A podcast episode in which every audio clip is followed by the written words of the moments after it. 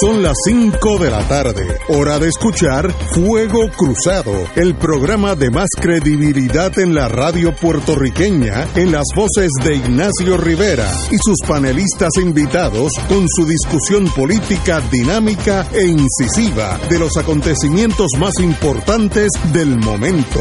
Fuego Cruzado comienza ahora.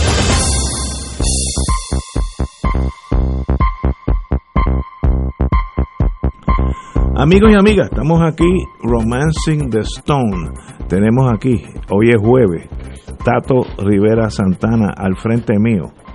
Buenas tardes, Ignacio José Nadal Power y a todos los que nos están escuchando. A mi izquierda, y yo creo que también a mi izquierda en el lado político, porque yo estoy ya, con la falange, me está volviendo a salir. Eh, José Nadal Power, un placer estar aquí. Un placer, Ignacio, Tato, aquí de nuevo, como todos los jueves. Eh, Julio Muriente no puede estar aquí por razones muy personales, eh, pero le estamos descontando el día o se lo tiramos a vacaciones, dependiendo como el contable. Pero no puede coger púa. no, el púa ni hablar de eso.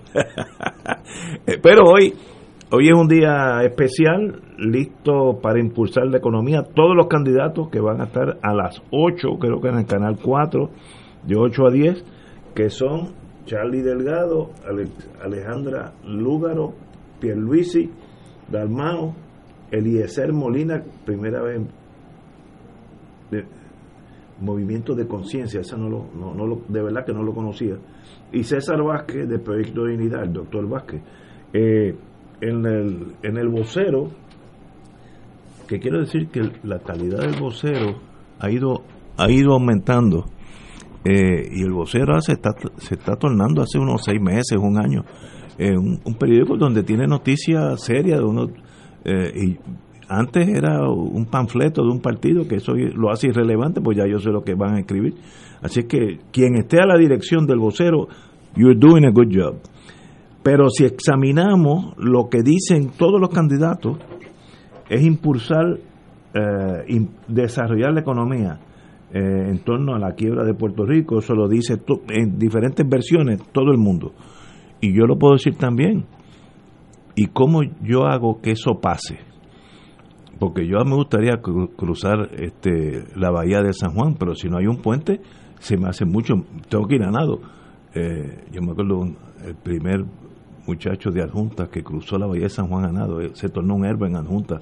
Eh, más, me acuerdo su nombre, Juan Ventura, y, era, y éramos niños. Eh, así que todos están diciendo algo que le apela al oído del que va a estar viendo la televisión, pero dígame cómo lo van a hacer. Y ahí eso no es un llame, es una cosa muy, muy compleja. Eh, siempre habrá buenas ideas, pero el camino es pedregoso. Ah, como tenemos aquí particularmente un planificador que sabe de eso más que yo, pues Tato, ¿qué tú crees de eso? Mira, eh, afortunadamente hoy, precisamente sobre este tema, el Centro para la Nueva Economía eh, circuló un escrito de Sergio Marsuach, un amigo que participa con cierta frecuencia en este programa. Eh, y en ese escrito establece Sergio Marsuach un análisis sobre la situación de la economía de Puerto Rico desde finales de la Segunda Guerra Mundial hacia acá. O sea, cuando empezó eh, lo que se conoció como, como el modelo económico de Puerto Rico, que vino la operación Manos a la Obra, eh, y, Sergio hace todo un análisis sobre cómo esas distintas etapas de la economía de Puerto Rico se comportaron, sus consecuencias, sus aspectos positivos y sus eh, elementos negativos. y al final de su escrito, él establece que tenemos una economía básicamente disfuncional. Una economía que está en recesión desde el 2006. Desde la, ¿Coincidió con la 936? Eh, con, con, la ida. Coincide eh, con, la, con la ida de la 936, pero curiosamente, precisamente en ese artículo, Malsuach y también otros economistas y otros que han analizado la economía de Puerto Rico también lo han, lo han apuntado, los factores, los síntomas de que el modelo económico no estaba funcionando venían desde muchísimo antes. muchísimo antes. De hecho, eh, en ese escrito Sergio plantea que ya a principios de la década del 70 eh, se redujo las tasas de crecimiento de la economía de Puerto Rico que habían caracterizado una actividad económica desde finales de la década del 40, durante toda la década del 50 y parte de la década del 60, en la que el promedio de crecimiento de la economía de Puerto Rico rondaba el 6%. Eh, en la década del 70 eso empieza a, a cambiar, se empieza a reducir eh, empieza a, crearse una contracción en, lo que eran las tasas de crecimiento de la economía de Puerto Rico y el promedio de crecimiento de la economía de Puerto Rico en la década del 70, década del 90 fluctuaba entre un 3%, 3.5%. Eh, y luego, cuando viene la recesión en, a partir del año 2006, pues bueno, las tasas de crecimiento han sido negativas en, muchos años. Eh, y la, tasa de crecimiento en los últimos cuatro años particularmente también han tenido un comportamiento negativo. Lo que quiero plantear con esto es que la economía de Puerto Rico viene dando señales de una disfuncionalidad que es previo a que se eliminara la, la sección 936 y que demuestran que en un momento determinado en nuestra historia, particularmente a principios de la década del 70, no se tomaron decisiones que eran cruciales para hacer el ajuste que los comportamientos que estaban experimentando los movimientos económicos a nivel internacional eh, debieron haber obligado a que se tomaran esos ajustes. Y la opción y la ruta que tomó el gobierno de Puerto Rico eh, desde la década del 70 no fue por la vía de identificar las oportunidades que se abrían con la internacionalización de los mercados, lo que se llamó la globalización, eh, sino que la economía de Puerto Rico y particularmente quienes tomaron las decisiones económicas concentraron en aumentar la dependencia económica como una de las formas de atender las dificultades económicas y por otro lado la deuda, endeudarse.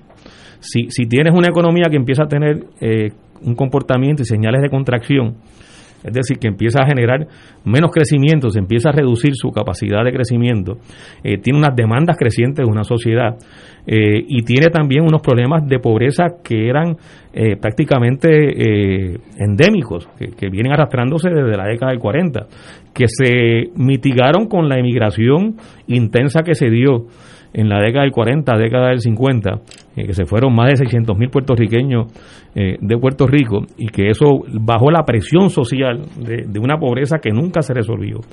Eh, y que entonces el, el, el amarrarse a programas de asistencia de pobreza, que fue lo que proliferó a principios de la década del 70, conllevó que entonces la, las posibilidades de tomar decisiones económica que transformaran una economía y un modelo que se había agotado ya a principios de la década del 70, eh, llevó también a que entonces se, se, acudiera a emitir deuda para poder mantener una estructura de gobierno en función y, también dando unos servicios. Eh, eso, esos son dos vectores que siguieron agudizándose durante las décadas subsiguientes y finalmente provocan la, la crisis de la deuda que estalla en el 2015 eh, cuando el gobierno el gobierno de Alejandro García Padilla declara que no se puede pagar la deuda.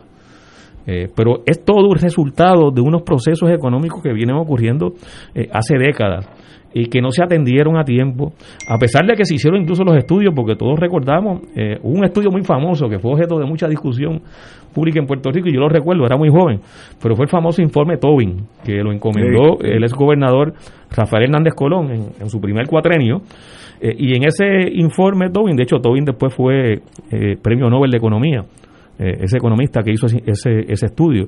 En ese informe, Tobin apuntaba precisamente a los problemas que tenía ese modelo económico y que tenía que transformarse para poder eh, sostener un desarrollo económico que permitiera atender las necesidades eh, del país. Bueno, pero eso eso no ocurrió. El, país no se movió en, en esa dirección y lo que hemos tenido es la secuela de una eh, ausencia de decisiones, donde también el elemento político, lo que tiene que ver con la incapacidad eh, que tiene el gobierno de Puerto Rico para tomar decisiones, sobre todo en ese terreno de la globalización, donde no es un actor presente porque no tiene eh, poderes políticos para, para actuar, ese, ese elemento de limitación política, lo que es el colonialismo, lo que es la incapacidad de poderes, pues también eh, eh, aumentó la vulnerabilidad eh, de las posibilidades eh, de poder atender una crisis económica que venía acumulándose y que finalmente hoy la estamos viviendo. Y, vamos ya desde el 2006 hasta el 2020, son 14 años, 14 años. de recesión económica. Y no hay en estos momentos, no hay en estos momentos una propuesta donde uno pueda identificar que no atiende el problema de la falta de poderes políticos, que uno puede identificar, por ahí es que podemos lograr una economía que reduzca la dependencia, que reduzca la pobreza y que cree las condiciones para que el país y la sociedad puertorriqueña atienda sus necesidades principales. Eso no lo, no lo tenemos en estos momentos. Eh, no hay un, plan.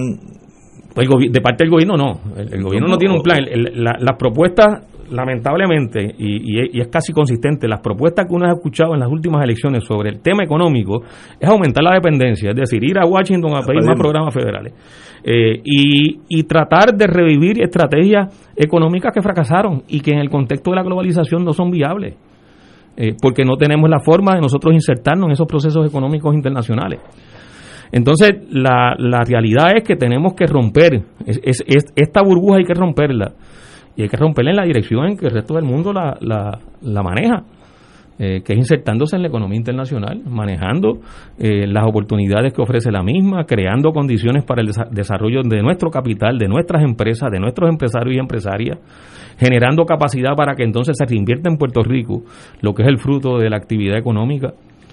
Eh, y, y abriéndonos al mundo, Puerto Rico, nosotros como país estamos secuestrados del resto del mundo en una relación política que no nos permite ir más allá de lo que nos impone eh, esa condición colonial, eh, que el costo es altísimo, eh, además de las leyes de cabotaje, que nos cuestan anualmente entre 750 o 1.500 millones, dependiendo del estudio que, que, uno haga referencia, hasta lo que supone un, un, un enclave manufacturero que extrae ganancias de sobre 35 mil millones anuales en los últimos 20 años por lo menos, y que eso no se reinvierte en Puerto Rico y pagando prácticamente muy poco de contribuciones o casi nada. E, ese modelo económico no puede funcionar, ni puede generar la riqueza ni la capacidad para que no solo haya una actividad económica diversa y, con mucho dinamismo, sino que esa actividad económica permita generar los ingresos para que entonces eh, el gobierno o la hacienda pública pueda manejar los recursos suficientes para atender la necesidad de la sociedad y distribuir y establecer políticas redistributivas que son fundamentales para atender el asunto de la pobreza. Todo se agrava y se complica con el hecho de que tenemos encima además una ley promesa y una Junta de Control Fiscal, que es la que decide ahora mismo en Puerto Rico los, los asuntos más importantes los decide la Junta de Control Fiscal, el presupuesto, los planes fiscales, legislación que apruebe en la legislatura que esté en contra del plan fiscal o que no esté a tono con lo que la Junta contempla son los costos económicos que puede tener cualquier tipo de actuación pública, puede ser derogada por la Junta de Control Fiscal. y, ese es el debate, mejor dicho, ese es el contexto en el que se da este debate que se, se ha anunciado para hoy a las 8 de la noche entre los distintos candidatos a la gobernación. Yo, yo, no, yo no veo soluciones fáciles a este dilema donde que si el, hecho fáctico es que la emigración es una de las soluciones ya dadas por sentadas. Estamos como en Sicilia, en Europa, en Italia, donde el siciliano básicamente para progresar en la vida tiene que por lo menos irse a Italia. Si se queda en Sicilia, morirá con, con una pobreza extrema. No, ¿Cómo salimos? Sicilia no ha salido eso en, en 2000 años eh, y nosotros no, bueno, como tú dices, la única solución práctica, rápida, es más dinero de Washington. Es como una curita, pero no... Pero eso no es desarrollo económico. No, no, no, no al contrario, porque eso no es recurrente. Tú no es el mantenimiento de la pobreza. Eh, exacto, y yo no le veo solución a eso. Vamos a una pausa y regresa con ustedes el senador Nadal. Esto es Fuego Cruzado por Radio Paz 810 AM.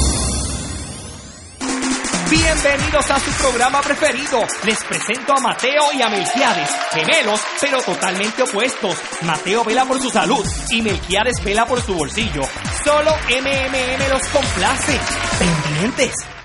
Si estás clara que podemos, si estás luchando por nuestras playas, por las trabajadoras, por las manos que cultivan nuestra tierra, por nuestra gente si estás añorando un cambio, pero uno real, sin amigos del alma, contratos escondidos, si estás apostando a tu país, estás con Victoria Ciudadana. Este noviembre, la victoria es de todas todos. Anuncio pagado por el Comité de Gastos Independientes de SPT, no autorizado por el candidato aspirante o partido alguno. Fuego Cruzado está contigo en todo Puerto Rico. Buenos días familia. Es la casa a la que siempre puedes llegar sin invitación. A las 10 de la mañana, Judith Felicia es tu anfitriona para conversar sobre medicina, psiquiatría de niños y adolescentes, artes, derecho, valores y fe. Todos los días por Radio Paz 810 AM. Buenos días familia. Donde una conversación parece demasiado corta. Buenos días familia. De lunes a viernes por Radio Paz 810 AM. Fuego Cruzado, el programa de más credibilidad en la radio puertorriqueña, es ahora la tribuna abierta de análisis noticioso, con diversas perspectivas que exploran el trasfondo de lo que acontece a diario y cómo nos afecta. Escucha Ignacio Rivera y sus panelistas invitados de lunes a viernes en Fuego Cruzado en transmisión diferida a las 10 de la noche por Oro 92.5 FM. Y ahora continúa Fuego Cruzado.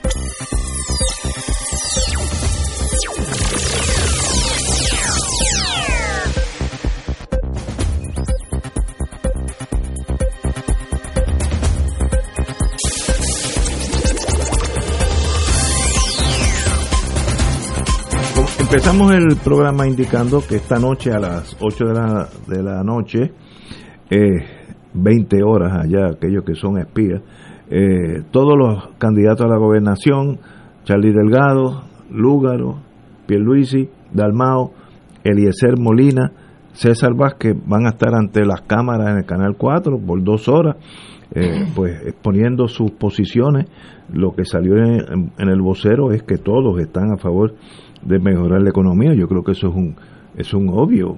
Nadie está a favor de desmejorar la economía. Nosotros necesitamos eso en, en dosis de, de transfusiones de sangre, pero ahí estamos. Pero también quiero decirle que la Asociación de los Envejecientes, ARP, AARP, de la cual yo soy ya muchos años socio, presenta el foro Yo Merezco Más, para que analices a conciencia las propuestas de los candidatos a la gobernación, lo que va a pasar esta, esta noche, en torno a la inclusión y participación social de las personas mayores. Están hablando de mí específicamente aquí. Porque todos merecemos un Puerto Rico donde podamos permanecer. Serán dos sábados corridos, una sola oportunidad. Sintoniza la primer foro, que Yo Merezco Más, mañana, no, pasado mañana, sábado 19 de septiembre a las 7 de la noche por Univisión TV y la página de Facebook de AARP Puerto Rico. Así que lo que van a decir esta noche los candidatos, ustedes, aquellos que ya están en, el gremio mío, pueden examinarlo cómo se refieren a los que ya estamos en la tercera edad. Eh, comandante Nadal Power, ¿qué usted opina de lo que está pasando?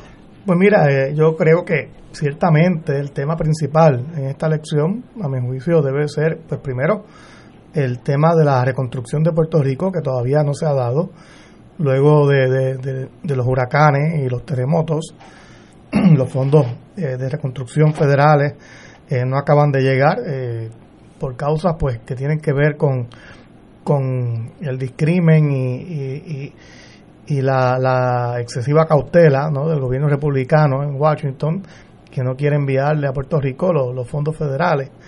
Eh, eh, y ahí pues hay elementos políticos y, racistas de todo un poco, ¿no? Para, para eh, no enviar el, dinero rápido a Puerto Rico. Y, del tema económico, ¿no? Del que pues Tato estuvo hablando. Yo estuve leyendo las propuestas de los candidatos en el vocero y no veo eh, el, el, el, el home run. O sea, no veo el cuadrangular aquí en los candidatos, una idea, alguna idea que uno diga, wow, esto no se ha hablado, de esto no se ha hablado antes.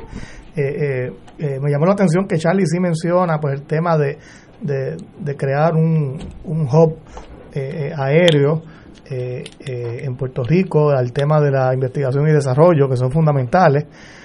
pero creo que los candidatos se, se quedan cortos en sus propuestas. Pierluisi habla de la estabilidad y fondos federales, pero como bien ustedes dijeron ahorita, los fondos federales no son una estrategia de desarrollo económico. Ah, si llegan, pues qué bueno, eh, pues eh, no hacen daño, pero eh, nadie puede depender de los fondos federales para desarrollar una economía, ¿no? y eso es absurdo. el candidato que no logre hablar de cómo atraer inversión externa masiva, inversión industrial, cómo lograr incentivar las exportaciones de bienes y servicios, cómo estimular el turismo, que es un tipo de, exportación, ¿no? Eh, que es casi el 8% de nuestra economía y no es poca cosa. Eh, y cómo incentar a Puerto Rico en el comercio internacional. Eh, oye, somos parte de la zona aduanera de los Estados Unidos, somos parte ya de los tratados que los Estados Unidos han negociado, el NAFTA, que ahora cambió de nombre, el CAFTA, que es el tratado con Centroamérica y República Dominicana, el tratado con Chile, el tratado de Colombia, Puerto Rico ya tiene acceso a libre intercambio de bienes eh, con estas jurisdicciones, pero no, tenemos ninguna estrategia, porque se menciona mucho la falta de poderes, pero aquí lo que hay es incompetencia. Si ya tenemos mercados abiertos con Sudamérica, Centroamérica, México, Canadá, nuestros vecinos de la República Dominicana, pero no hacemos nada, entonces nos quejamos, es que no, es que no tenemos, es que tiene que cambiar el estatus, es que no somos estados, es que no somos eh, eh, eh, república asociada o independiente. Pero, ¿qué estamos haciendo con lo que tenemos ahora de frente? Nada. Entonces parece que un cambio de estatus va a cambiar repentinamente la mentalidad estrecha del puertorriqueño. Y aquí tenemos que demostrar desde ahora que podemos hacer las cosas, porque no estamos haciendo nada. ¿Cuál es la estrategia de comercio internacional llámenlo limitado como sea, de Puerto Rico ahora mismo. De hecho, la República Dominicana se insertó en el Tratado de, Libre Comercio, el CAFTA, con Centroamérica en el año 2003, porque Puerto Rico lo solicitó y yo fui a reuniones en la Casa Blanca para lograr eso, con la oficina que estaba negociando el tratado, y logramos eso junto con la República Dominicana, y fue bajo el argumento de que íbamos a vender más y a exportar a la República Dominicana, y no estamos haciendo nada porque de repente pues nos sentamos hacia atrás y le echamos la culpa siempre, buscamos chivos expiatorios, pero Puerto Rico tiene la capacidad de insertarse eh, en una economía que está abierta para nosotros y no hacemos nada. La ciudad de Nueva York tiene oficina en, China, tiene oficina comercial en Nueva York. Y, Texas eh, tiene. Texas también. Como eh. consulados, en, el equivalente a un consulado. Y en México. En México. oye, en China también. Oye, China. Porque. Y, y, los estados tienen poderes más limitados que Puerto Rico en esto. Pues, nosotros tenemos unos ofrecimientos contributivos que podemos hacer que un estado no puede. Entonces no hacemos nada. De hecho, este cuatrenio se cerraron las oficinas comerciales de Puerto Rico en el exterior, la de España, la de, la menos la, República Dominicana, la de Costa Rica se cerró, había una en Colombia, eh, eh, y entonces pues contra, eh, de eso es que hay que hablar en estos debates. ¿Cómo yo exporto? Bueno, pues tengo que desarrollar la investigación y el desarrollo a través de la Universidad de Puerto Rico y, la, y las universidades privadas. Tengo que desarrollar las industrias creativas, que es un tema bien importante, que es todo aquello que genera propiedad intelectual tengo que desarrollar los servicios profesionales. Aquí hay eh, abogados, este, gente experta en finanzas, ingenieros, que pueden exportar servicios, pero no hay una política pública eh, eh, coherente para insertarnos en los mercados. Yo, yo, y a veces uno escucha, pues, noticias buenas, qué bueno que estamos ahora vendiendo eh, Rondon Q y cerveza medalla en los Estados Unidos. Y, y habichuelas Goya, qué bueno. Eso, eso tiene que darse, pero ¿cómo yo expando eso?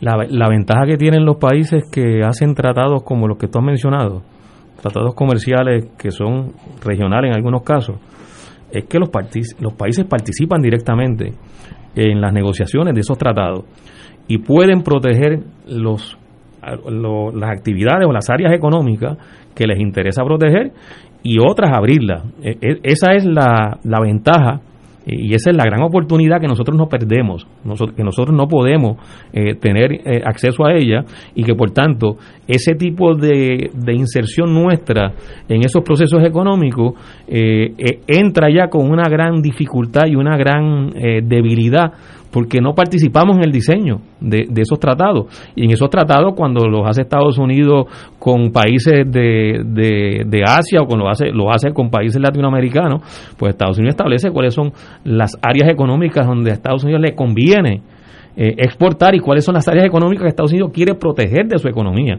como lo hacen los demás países. Entonces nosotros en eso no, no participamos. Y desde luego que para nosotros lograr lo que tú planteas, José, eh, es importante que nos pongamos obviamente de acuerdo y que impulsemos cómo vamos a desarrollar esa política de ciencia y tecnología, las industrias creativas, el desarrollo agrícola, la actividad manufacturera eh, y, una gran diversidad de, posibilidades y de que que no hay razón para no hacerlo desde ahora. claro. Pues, pues. Pero, pero ¿cómo lo protege? Yo creo que ese, ese es el asunto donde los poderes políticos nos dan, nos pone a jugar en el mismo terreno con las mismas reglas y con las mismas oportunidades. Y ahora mismo eso nosotros no podemos hacerlo. Para el desarrollo agrícola nosotros tenemos que tener capacidad política para proteger algunas actividades que la competencia con la actividad agrícola de Estados Unidos, que es absolutamente totalmente asimétrica con nosotros, no nos las vaya a derrotar. Y eso no lo podemos hacer porque no tenemos la capacidad política para hacerlo. Yo me yo viví 10 años en los supermercados Pueblo, yo me olvidaría de tratar el producto agrícola de exportación para consumo, todo.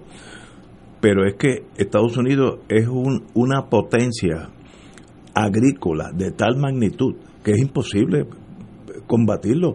Eh, eh, en trigo, Estados Unidos produce trigo para todo el mundo si, si quisieran. O sea, una cosa, una magnitud, una escala eh, que entonces es difícil. Ahora, volviendo a lo que dijo Nadal, yo tuve una experiencia en pueblo muy grata, me enseñó lo torpe que hemos sido nosotros.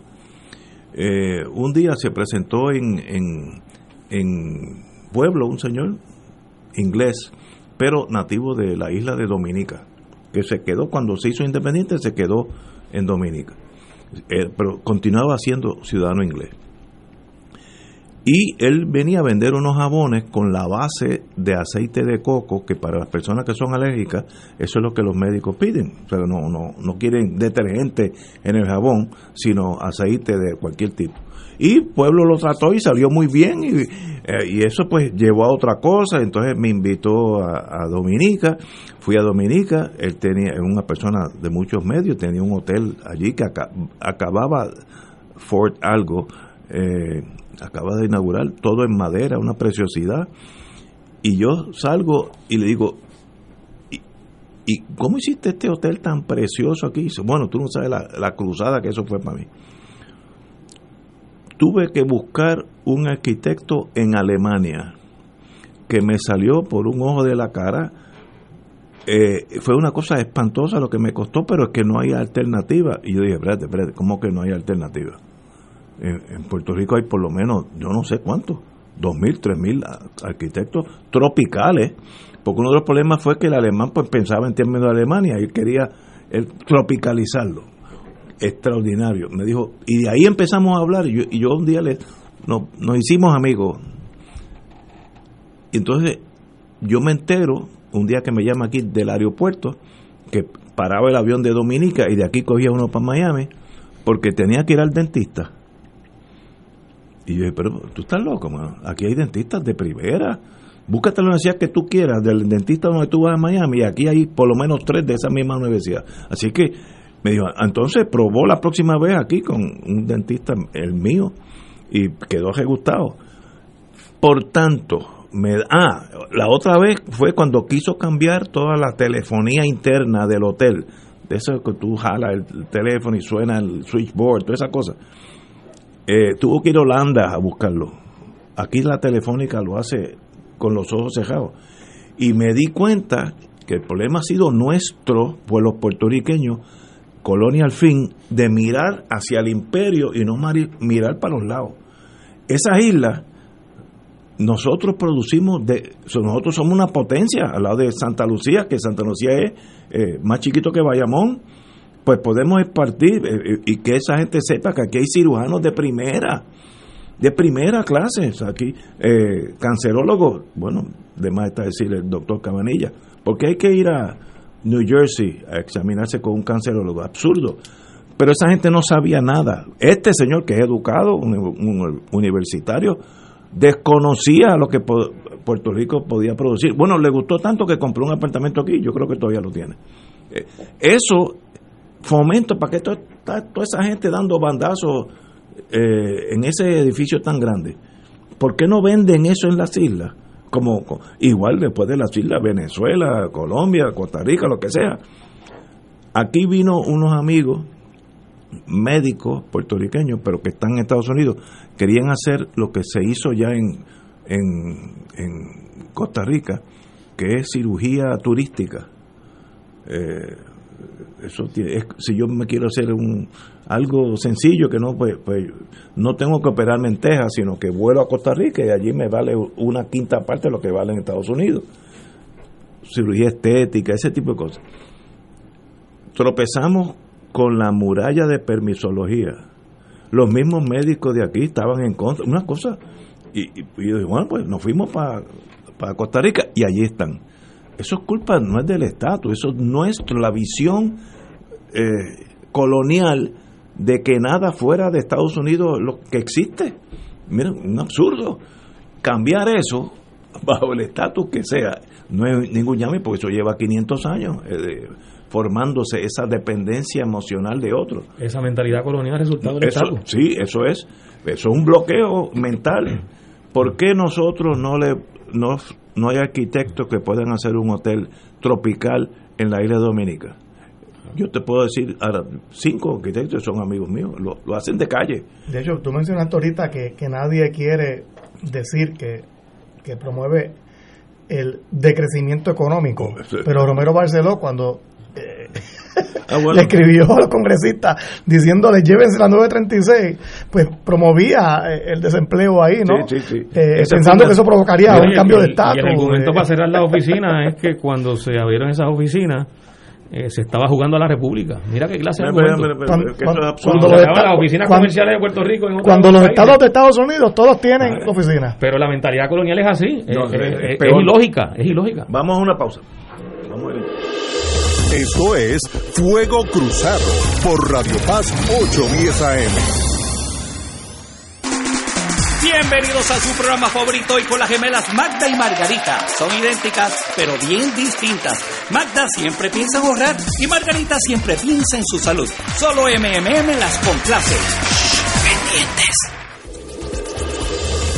Fuego Cruzado está contigo en todo Puerto Rico. La tecnología avanzada al cuidado de su salud tiene un nombre. Advanced Imaging Interventional Center. Siempre con innovadores servicios en radiología diagnóstica y un personal certificado brindándole confiabilidad con resultados más certeros en todas sus pruebas. Ofrecemos MRI, tomografía computadorizada, angiografía digital, neuroradiología, sonografía y ahora con nuestro nuevo servicio avanzado de PET-CT para pruebas de alta eficiencia. Advanced Imaging, edificio Arturo Cadilla, Centro Médico San Pablo Bayamón, 269-2442. En Oro 92 2.5 FM, Radio Paz 810 y el Canal 13 estamos trabajando a tono con la emergencia que en estos momentos está viviendo Puerto Rico. Estamos ofreciendo nuestros servicios al máximo con el personal disponible según nos permitan las circunstancias. Si tiene un mensaje para ofrecer a sus asociados, clientes o personal, solo tiene que llamar al 787-349-7949, 787-552-0825 y nuestros empleados le comunicarán al personal de ventas para atender su necesidad. A nuestros clientes estén en comunicación con su ejecutivo o ejecutiva de ventas que continúan ofreciendo sus servicios como de costumbre. Recuerden los teléfonos 787-349-7949 y 787-552-0825. Y ahora continúa Fuego Cruzado.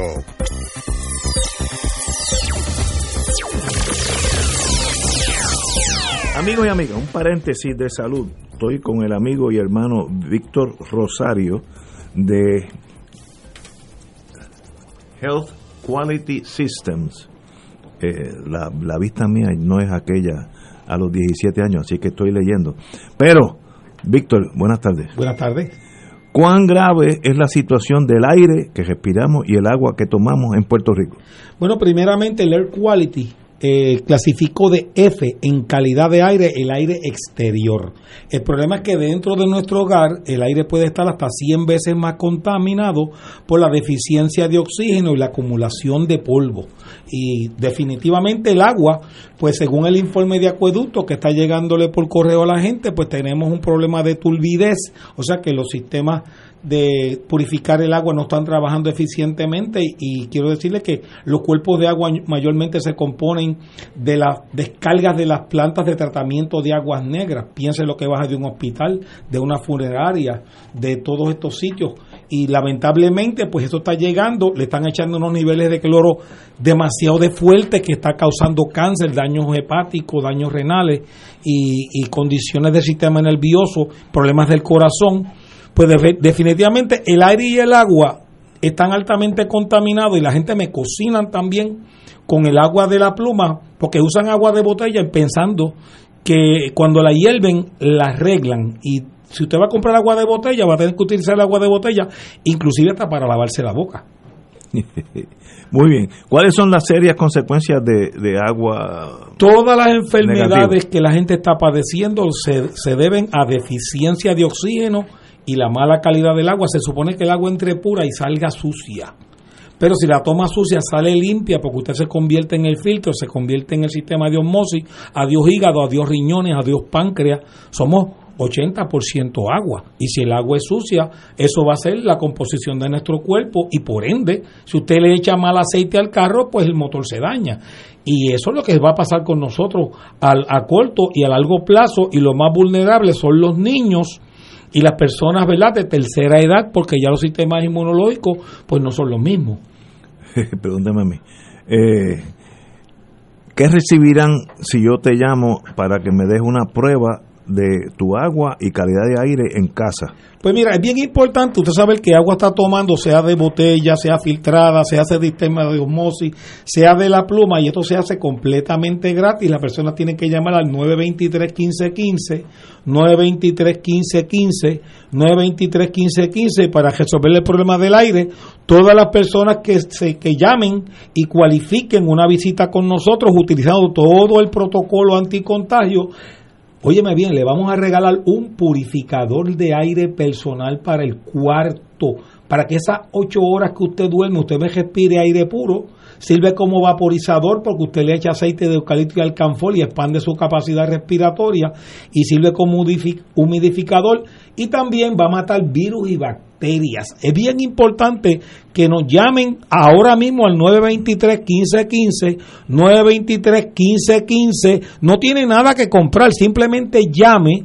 Le vamos a dar, ¿verdad? Una, hacerle una preguntita para que usted cualifique ese regalo y llegando a su casa se lo vamos a entregar sin obligación de comprar nada y le vamos a hacer cinco pruebas a su agua que nos van a determinar qué usted está tomando, porque la gente está gastando promedio 900 dólares por individuo en agua de botella al año y es agua que posiblemente está más mala que la de la pluma. Y si usted compra agua de botella o, tiene un filtro o algo, usted tiene el derecho de saber qué está tomando y por averiguarlo se gana el purificador de aire. Lo que tiene que llamar ahora mismo al 787 923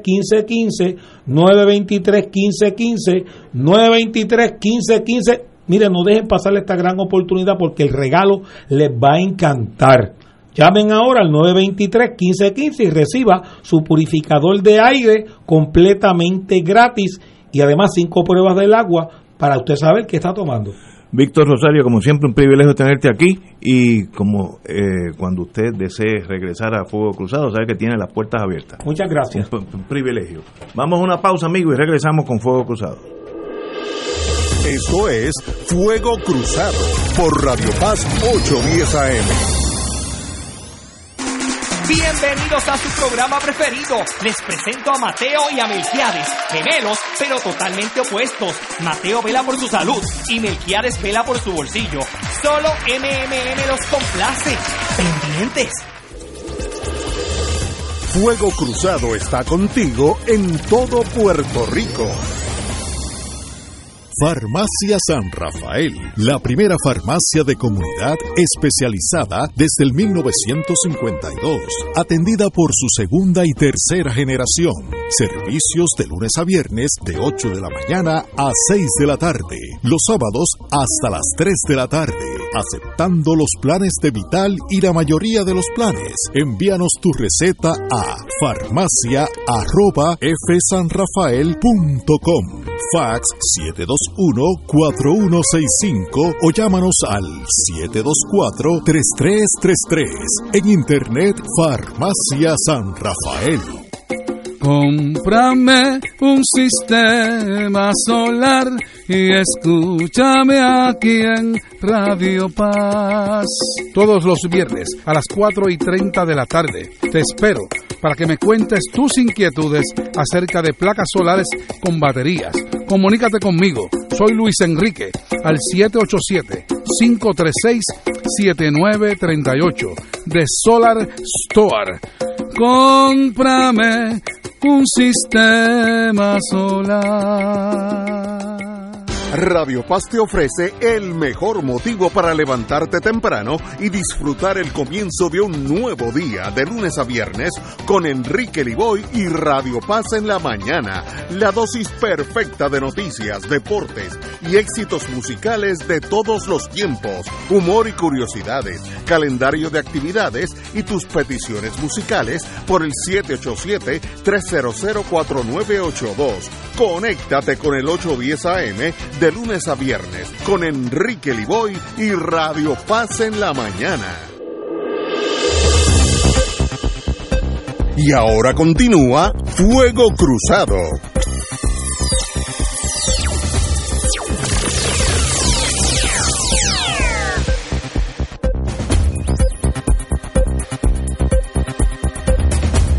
Regresamos, Boys and Girls de Fuego Cruzado. Si usted tiene 60 años o más, tiene hasta el 24 de septiembre, 24 de septiembre para solicitar el voto adelantado.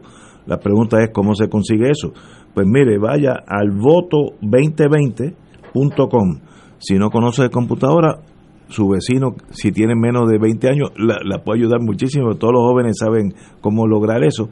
Eh, así que aquellos que tengan más de 60 y no conocen ese mundo, los vecinos, el nieto, ahí cada vez que yo tengo una, una duda con mi computadora, llamo al nieto que, tiene 21 años en New Hampshire y desde allá me, me, me arregla las cosas.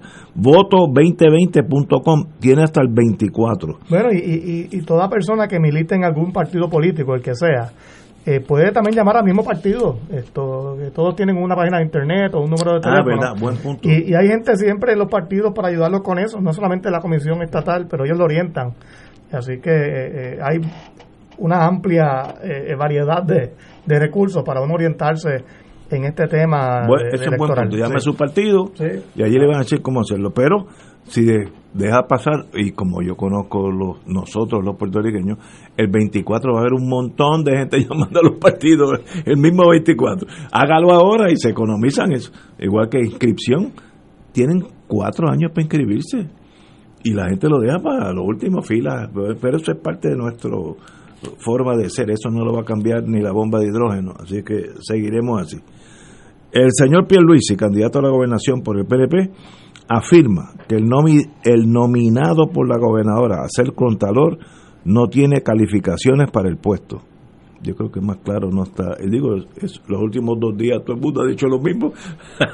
Así que, o sea, no es que una voz en minoría. Pero el líder, el líder político del PNP ahora es Pierluisi y luego de la primaria él se convierte en el presidente del partido, candidato a la gobernación.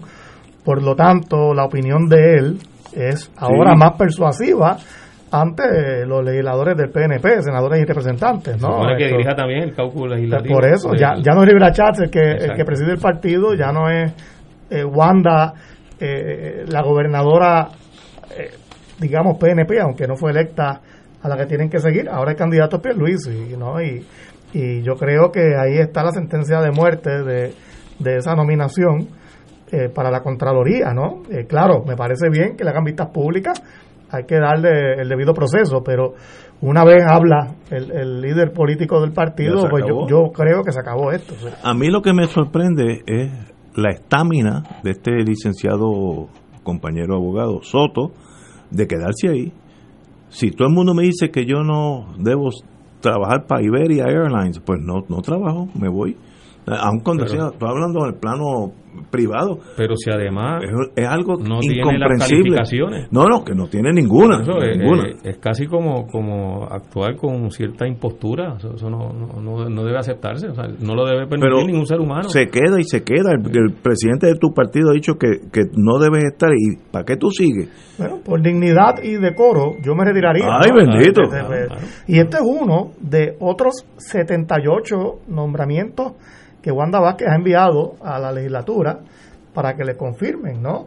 Eh, y, yo sé que todos los años causa controversia, digo, todos los cuatrenios, en los temas de los nombramientos judiciales y fiscales, que todo gobernador siempre quiere amarrar sus nombramientos judiciales y dejar esa huella.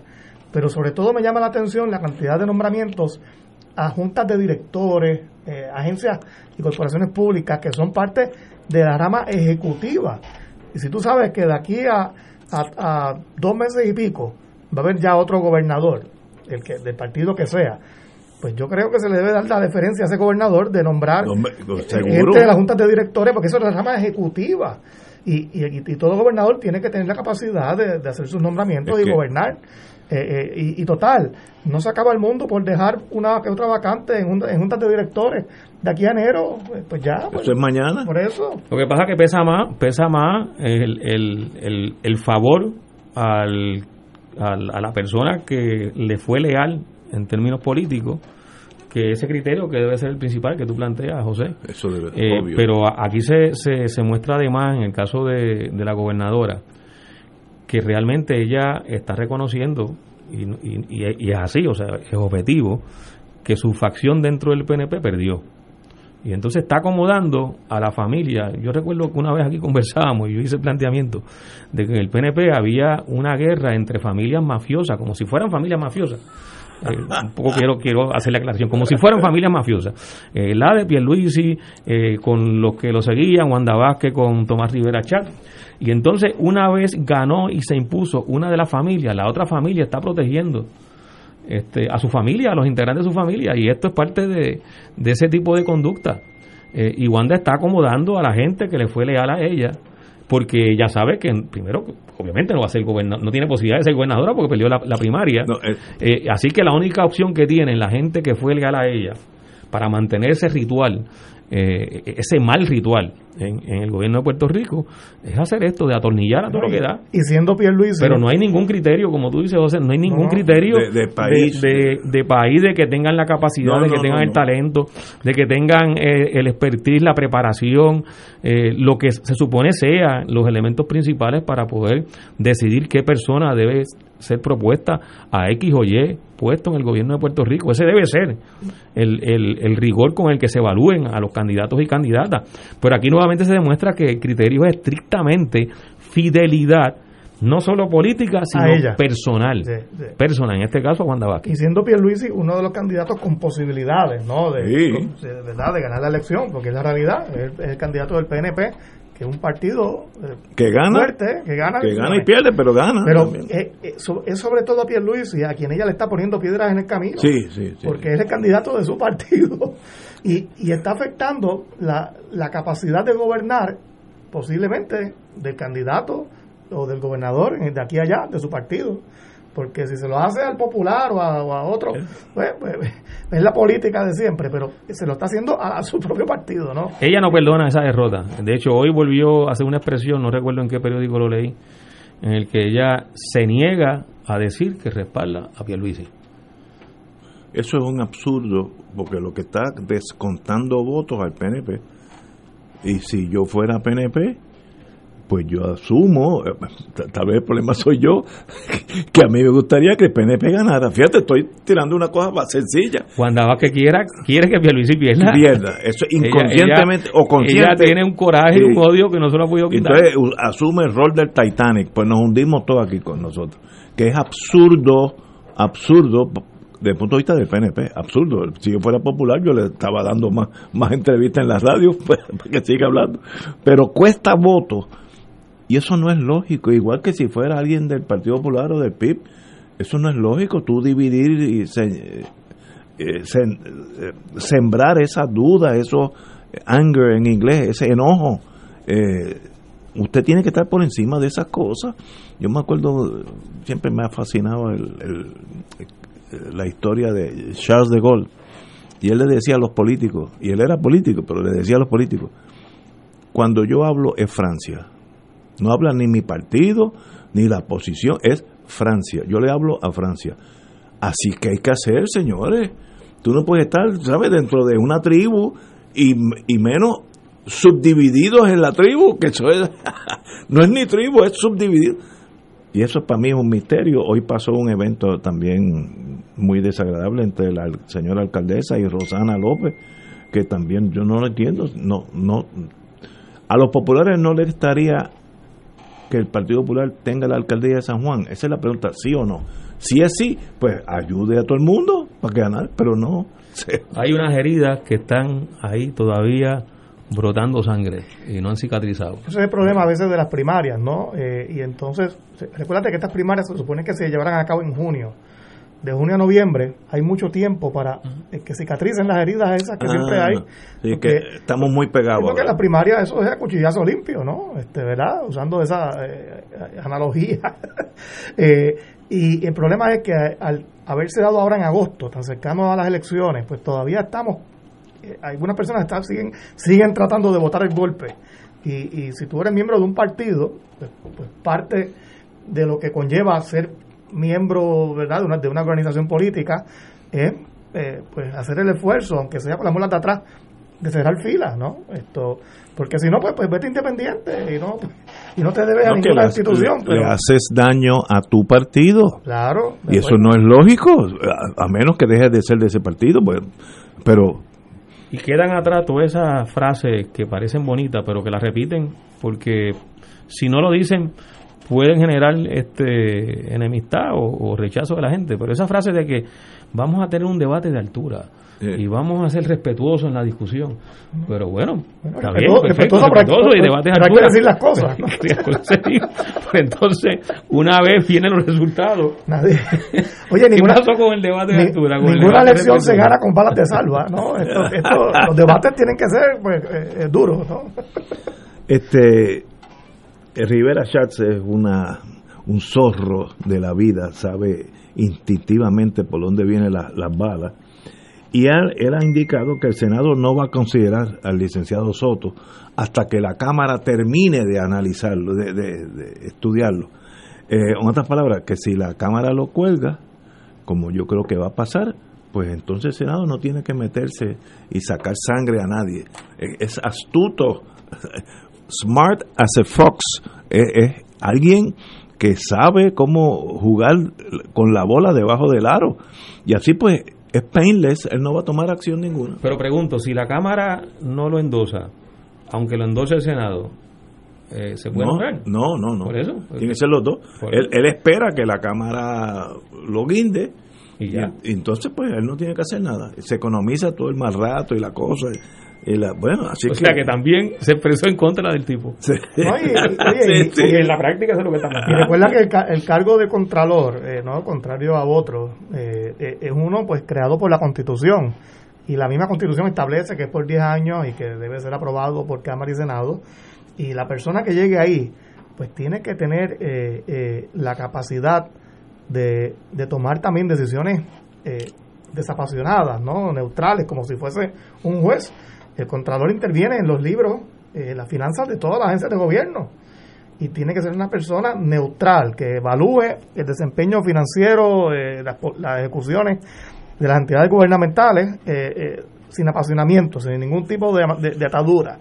Y la pregunta es, ¿esta persona que trabaja en la fortaleza eh, en asuntos públicos está libre de, de atadura? Eh, pues, obviamente no. Este, No, y además eh, eh, estuvo- viene de la política, o sea. Estuvo en la fortaleza cuando se dieron todos estos escándalos de los contratos sobre las pruebas del, del COVID-19. Eh, las pruebas esas que se encargaron y nunca Pero- llegaron. El, el caso aquel donde se iban a, a- a sacar del gobierno de Puerto Rico, se sacaron, pero se, se pudieron rescatar 19 millones de, No, de una por- contratación por, por- una por un, banquero, oficial de un banco que, un, que banquero cuenta, pues. que hay que darle la medalla del Congreso. porque- y este señor estaba allí Por eso porque la Contralora actual, ¿no? Yasmín Valdivieso, este, los anteriores, eh, pues a lo mejor tenían una afiliación política, ¿no? Porque aquí uno no puede pretender que la, que la gente nombrada no la tenga. Pero no venían de la política. Este señor eh, eh, básicamente era ha sido hasta ahora propagandista de la gobernadora. Y creo que aquí estamos bajando la- los estándares, ¿no? La vara de evaluación de un posible candidato a la Contraloría. Tenemos que ser más serios en esto, por Dios. además O sea, que hay tanta gente como país, que eh, puede que reúne esa, esas Claro, calificaciones CPA que hay en Puerto Claro, Rico, claro. este, Men- experta en finanzas. Gente de primera, clase, de claro. primera clase. Eh, vean que hay los jueces Eh, también hay una lista de, de nombramientos de jueces yo conozco Cuando uno algunos. mira eso en, en, en este contexto en que estamos analizando también el nombramiento de este señor Soto, eh, esa lista de jueces también tiene como, como criterio principal no la capacidad jurídica eh, o, o el expertivo, la experiencia o el trasfondo jurídico de la persona, sino el criterio nuevamente, el criterio político partidista. Yo conozco dos de los que ha nombrado la señora gobernadora para la judicatura y yo los conozco, son excelentes. No, no tengo, yo creo que deberían pasar con todos los votos de todo el mundo por la experiencia. Algunos vienen de abajo, se han sacrificado, han, estado en servicio social, en, en asistencia legal, etcétera, etcétera. Gente capacitadísima. Otros no sé quiénes son. Así que puede haber eh, desde manzana hasta alambre púa, ¿no? ¿Do- ¿Dos de cuánto? No. Yo conozco esos dos. No, y, oye, y como digo ahorita, yo eh, todos los cuatrenios ocurre la misma controversia y, y yo pues que soy miembro del Partido Popular, pues eh, igual admito que mi partido ha incurrido en esa práctica de nombrar jueces a última bendito. hora, Eh, pero eso no está bien, el hecho de que mi partido lo hizo no lo hace bueno, ¿no? Yo admito eso, pero eh, sobre todo, como dije, me preocupan que además de los nombramientos de la judicatura, que es una rama de gobierno distinta, es los nombramientos de la- a la rama ejecutiva Sí, lo que que, van que a sabemos hacer. que de aquí a, a 60 días, 50, yo no sé ya, 60 días, va a haber otro gobernador, pues no, no, no eso, eso es mala fe. Eh, no, eh, fe. al futuro gobernador, que puede ser también del PNP, No, le podría- está haciendo lo mismo. Podría ella. ser, podría ser hasta del Partido Popular. Bueno, de y te encuentras con una, una estructura enemiga. Es absurdo, ¿no? Eh, y, y es increíble que, que, que a tan poco tiempo de las elecciones, a cuarenta y pico de días, estemos en una sesión extraordinaria para considerar casi 80 nombramientos. Eso yo yo nunca, eh, digo, no, no recuerdo que haya pasado eso, algo así, eh, antes de las elecciones, eh, porque lo que está provocando aquí, ella a su partido, es un problema político bien serio, bien serio. Esto eh, y, y oye, estoy seguro que, en esos nombramientos hay gente bien competente, pero no se trata ni, ni, ni siquiera de la persona, eh, es eh, la manera de hacerlo, porque entonces tú llegas a tu puesto ya marcado, ¿no? Que fuiste parte de un proceso contaminado y eso pues te marca en tu carrera luego, ¿no? Y, y, y, pues me, me da esta lástima con la gente que, que están en esa lista, con algunos de ellos por lo menos. Eh, de verdad que ser servidor público en Puerto Rico hoy en día no es ningún llame. Uno se expone a flechas por todos los lados. Eh, Y ayer fíjate que Rivera Chats le colgó eh, del saque dos nombramientos a la gobernadora, Sí. Nadie sabe ni por qué fue. Eh, yo estaba allí en, en el hemiciclo del Senado y de repente vamos a considerar el nombramiento de fulano y sutano. Dos nombramientos, yo no sé quiénes eran. Y unánime.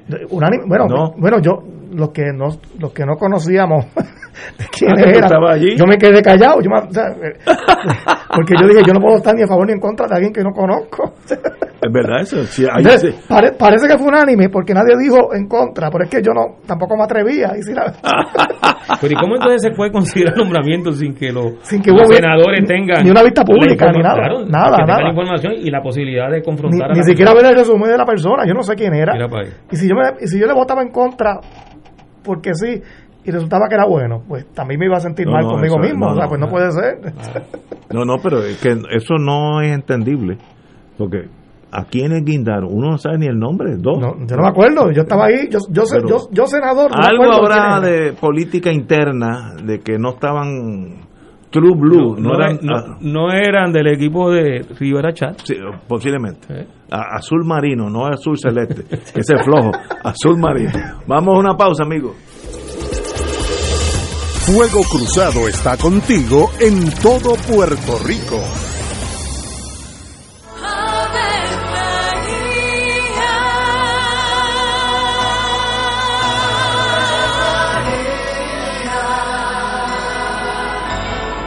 El ángel del Señor anunció a María. Y ella concibió por obra del Espíritu Santo. Dios te salve María, llena eres de gracia, el Señor es contigo. Bendita tú eres entre todas las mujeres, y bendito es el fruto de tu vientre Jesús. Santa María, Madre de Dios, ruega por nosotros pecadores, ahora y en la hora de nuestra muerte. Amén. He aquí la esclava del Señor. Hágase en mí según tu palabra. Dios te salve María, llena eres de gracia, el Señor es contigo. Bendita tú eres entre todas las mujeres, y bendito es el fruto de tu vientre Jesús. Santa María, Madre de Dios, ruega por nosotros pecadores, ahora y en la hora de nuestra muerte. Amén. Y el Verbo se hizo carne. Y habitó entre nosotros. Dios te salve María, llena eres de gracia, el Señor es contigo. Bendita tú eres entre todas las mujeres, y bendito es el fruto de tu vientre Jesús. Santa María, Madre de Dios, ruega por nosotros pecadores, Ruega por nosotros, Santa Madre de Dios. Para que seamos dignos de alcanzar las promesas de nuestro Señor Jesucristo. Oremos. Derrama, Señor, tu gracia sobre nosotros, que por el anuncio del ángel hemos conocido la encarnación de tu Hijo, para que lleguemos por su pasión y su cruz a la gloria de la resurrección, por Jesucristo nuestro Señor. Amén. Gloria al Padre, al Hijo y al Espíritu Santo. Como era un principio, siempre, por los siglos de los siglos. Amén.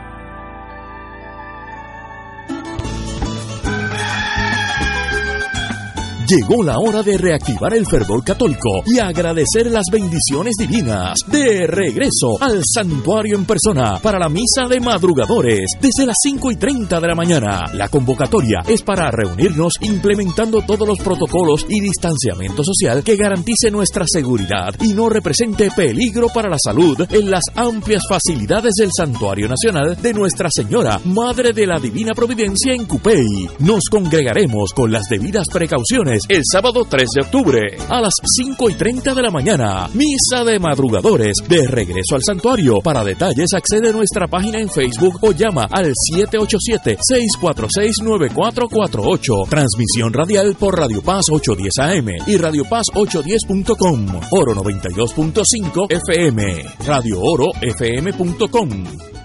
Ser rotario es dar de sí, con amplitud, sin anhelo de recompensa del cielo, antes de pensar en sí.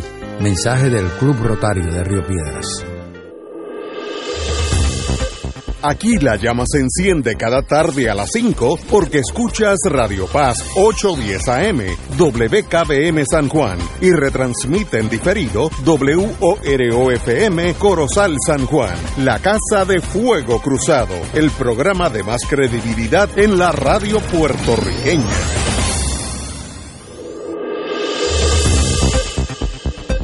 Y ahora continúa Fuego Cruzado.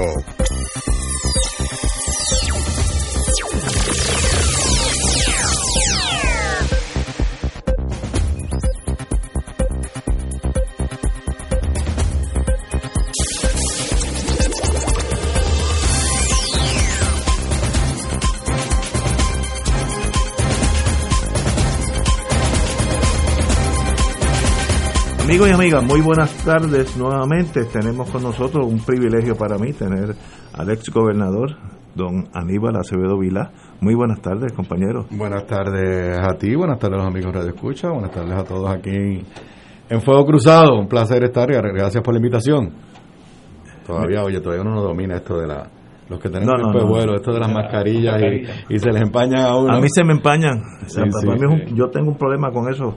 Eh, pero, anyway. si te la pones cruzada aquí.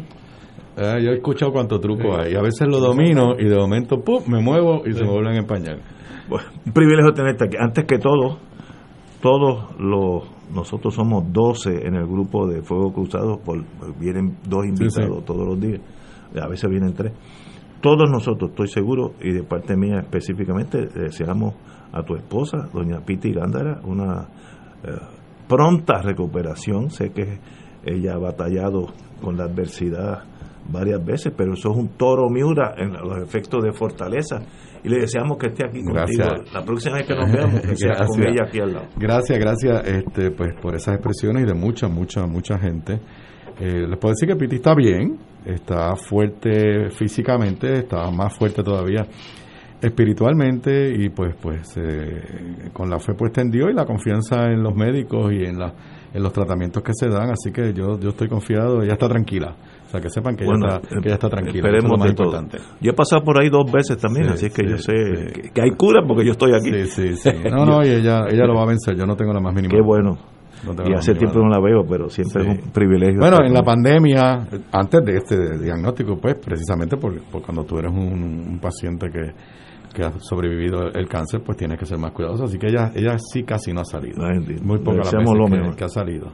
Como su señoría tiene que irse a las seis y media porque va para el debate. tengo que me preguntan aquí a qué es el debate. El debate es a las A 8 las en el ocho. canal 4. Así que a las cójalo 8, de suave. 8 a 10, pero yo tengo que llegar más como invitado, pues tengo que llegar temprano. Ya me dieron. No, y está vestido de abogado. Sí, estoy aquí, sí, me, me puse el disfraz. Bueno, Me vamos a la que Yo creo que las últimas veces que estaba aquí nunca he venido llegaba ahí con Bueno, yo, yo, yo ayer para la, la sesión en el Senado me- pues tenía que ponerme corbata y me sentía raro poniéndome la corbata, pero yo dije, pero es que a mí hasta se me olvida ya amarrármela, Sí, sí. si no, No, no la uso casi. Y en, y- y en- y en la pandemia, que uno lo hace todo a través de, de- del internet, o sea. Pregunta. Dímelo. Como usted ha estado en varios debates por toda su vida, este debate de esta noche, ¿qué importancia tiene? Si alguna, si es grande, si es pequeña, dígame. Mira, eso se sabe cuando se termina el debate. O sea, los debates son impredecibles. Te lo puede decir alguien que llegó a ser gobernador gracias a un debate.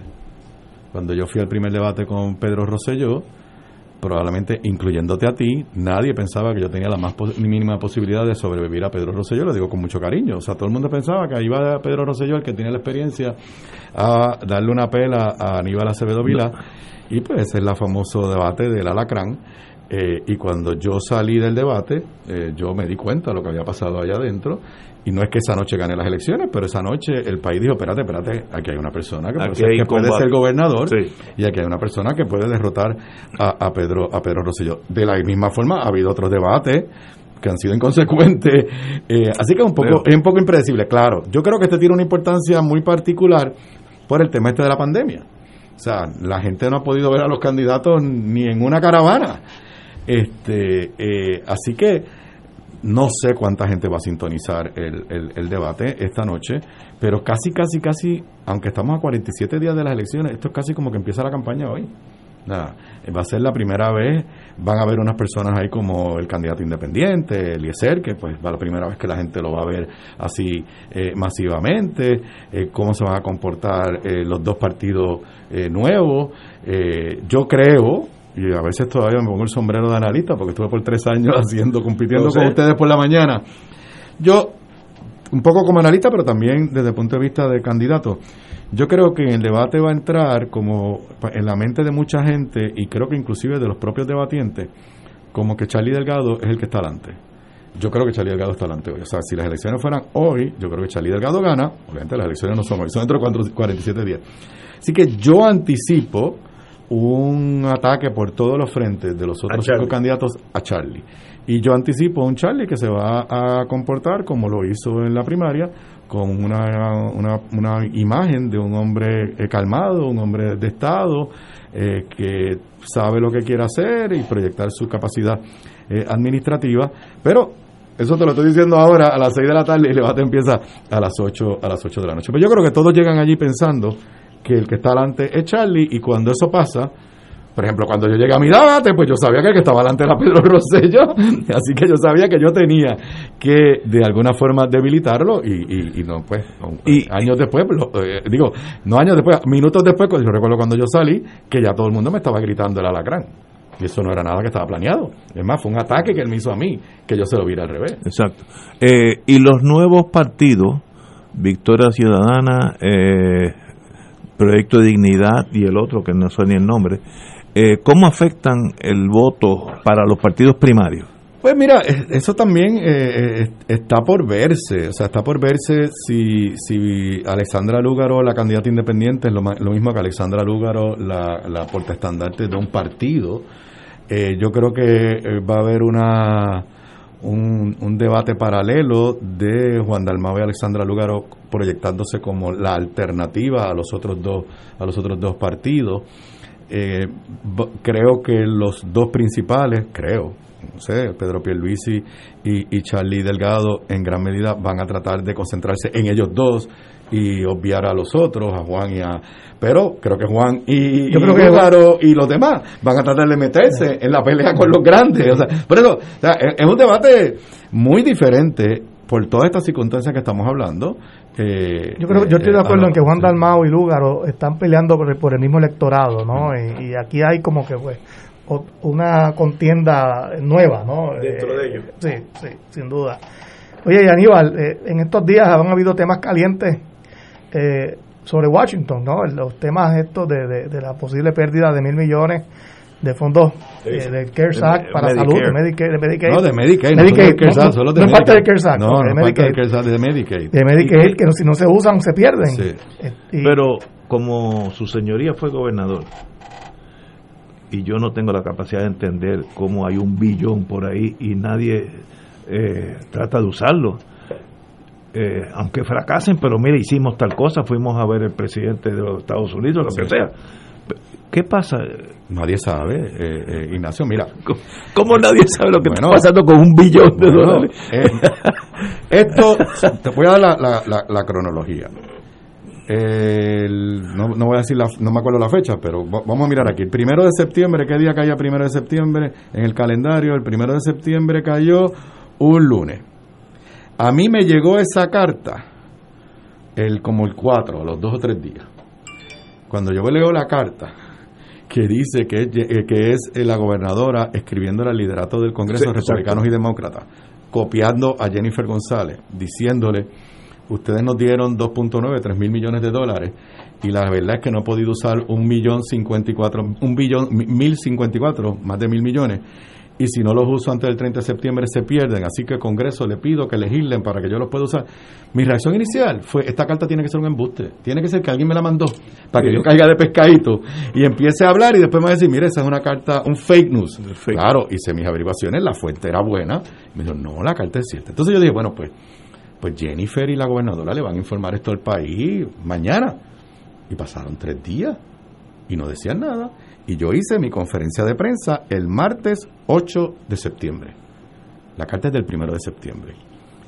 Al día de hoy no sabemos nada. Número uno, ¿qué fue lo que pasó? Hoy el periódico El Nuevo Día, en una nota de José Delgado, corresponsal de ese periódico en Washington, José Delgado dice, número uno, que Jennifer González no le da ninguna entrevista, a él ni a nadie. A él ni a nadie, hace semanas y que él tiene dos fuentes, una de esas fuentes del gobierno de Wanda Vázquez, que dicen que ellos le informaron a Jennifer en julio. Entonces, y claro, le informan por qué. Porque la solución es legislativa.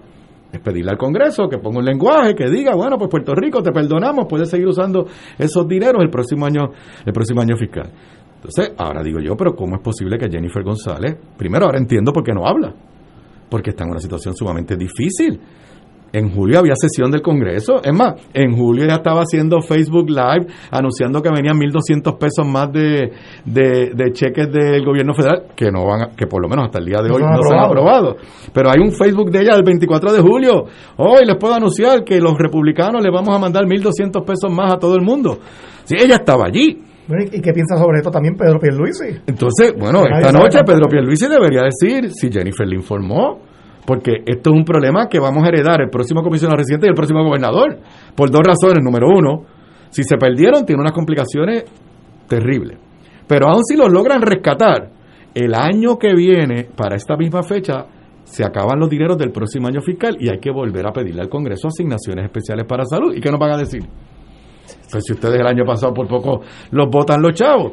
Y esto se tiene que atender, adivina por quién, por la comisión que preside el senador Charles Grassley, que es el que le mandó la carta caliente, republicano, que debería ser amigo de Jennifer, pero es el que le mandó la carta caliente a la gobernadora, que no era sobre la gestión de la gobernadora, sobre las gestiones de los cuatro años de este gobierno. Así que, ahora, no es que se van a perder mil millones de dólares, es que esos son los dineros con los que se pagan los servicios que la gente recibe con la tarjeta. O sea, cuando la persona va y usa la tarjeta y va a la cita médica, pues con eso se le paga al hospital. Cuando la persona va y con la tarjeta compra una medicina, se le paga con esos dineros. Cuando tiene que ser hospitalizado, se le paga con esos dineros. Cuando hace un laboratorio, cuando hace rayos X, MRI, todas esas cosas. Y entonces, que tú le digas a una persona que, cuando, que para hacer una, una cita para un especialista en Puerto Rico se tardan meses, o para un examen de, para un, cualquiera de estas pruebas, que tú le digas, ah, no, no, pero en Puerto Rico los chavos sobran, no te preocupes. Ese es desde el punto de vista del paciente, que se lo sufren. Ahora vamos a hablar desde el punto de vista de los proveedores de salud, que son que, no le van a pagar. Que, que lo que se quejan todo el tiempo, que, no les pagan. Que están hasta el cuello. Que están hasta el cuello, que no les pagan, que no les pagan, que no les pagan. O sea, esto es inaudito, de verdad, es inaudito. Eh, y se trata, entonces, esto sería inaudito en cualquier época, pero en medio de una pandemia, que no es una cosa que una crisis de salud mundial.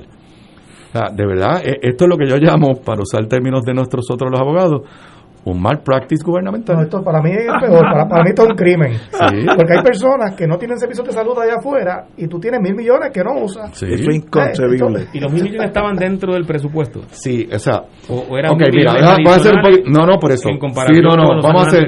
No, no, por eso. Puerto Rico tiene un cap de todos los años se le repiten 380, 430 millones de dólares.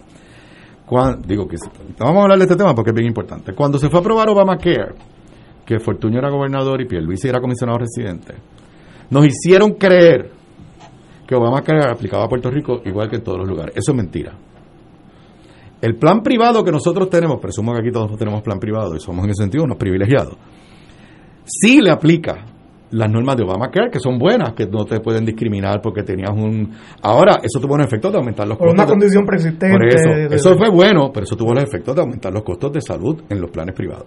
¿Qué pasaba? Allá en Estados Unidos se creó lo que le llamaban el exchange, que era un pote de dinero para subsidiar a la clase media pobre que no cualifica para Medicare, pero no podía comprar. Mi hija Gabriela, en Los Ángeles, tiene plan médico gracias a Obamacare. Eso no le extendieron a Puerto Rico.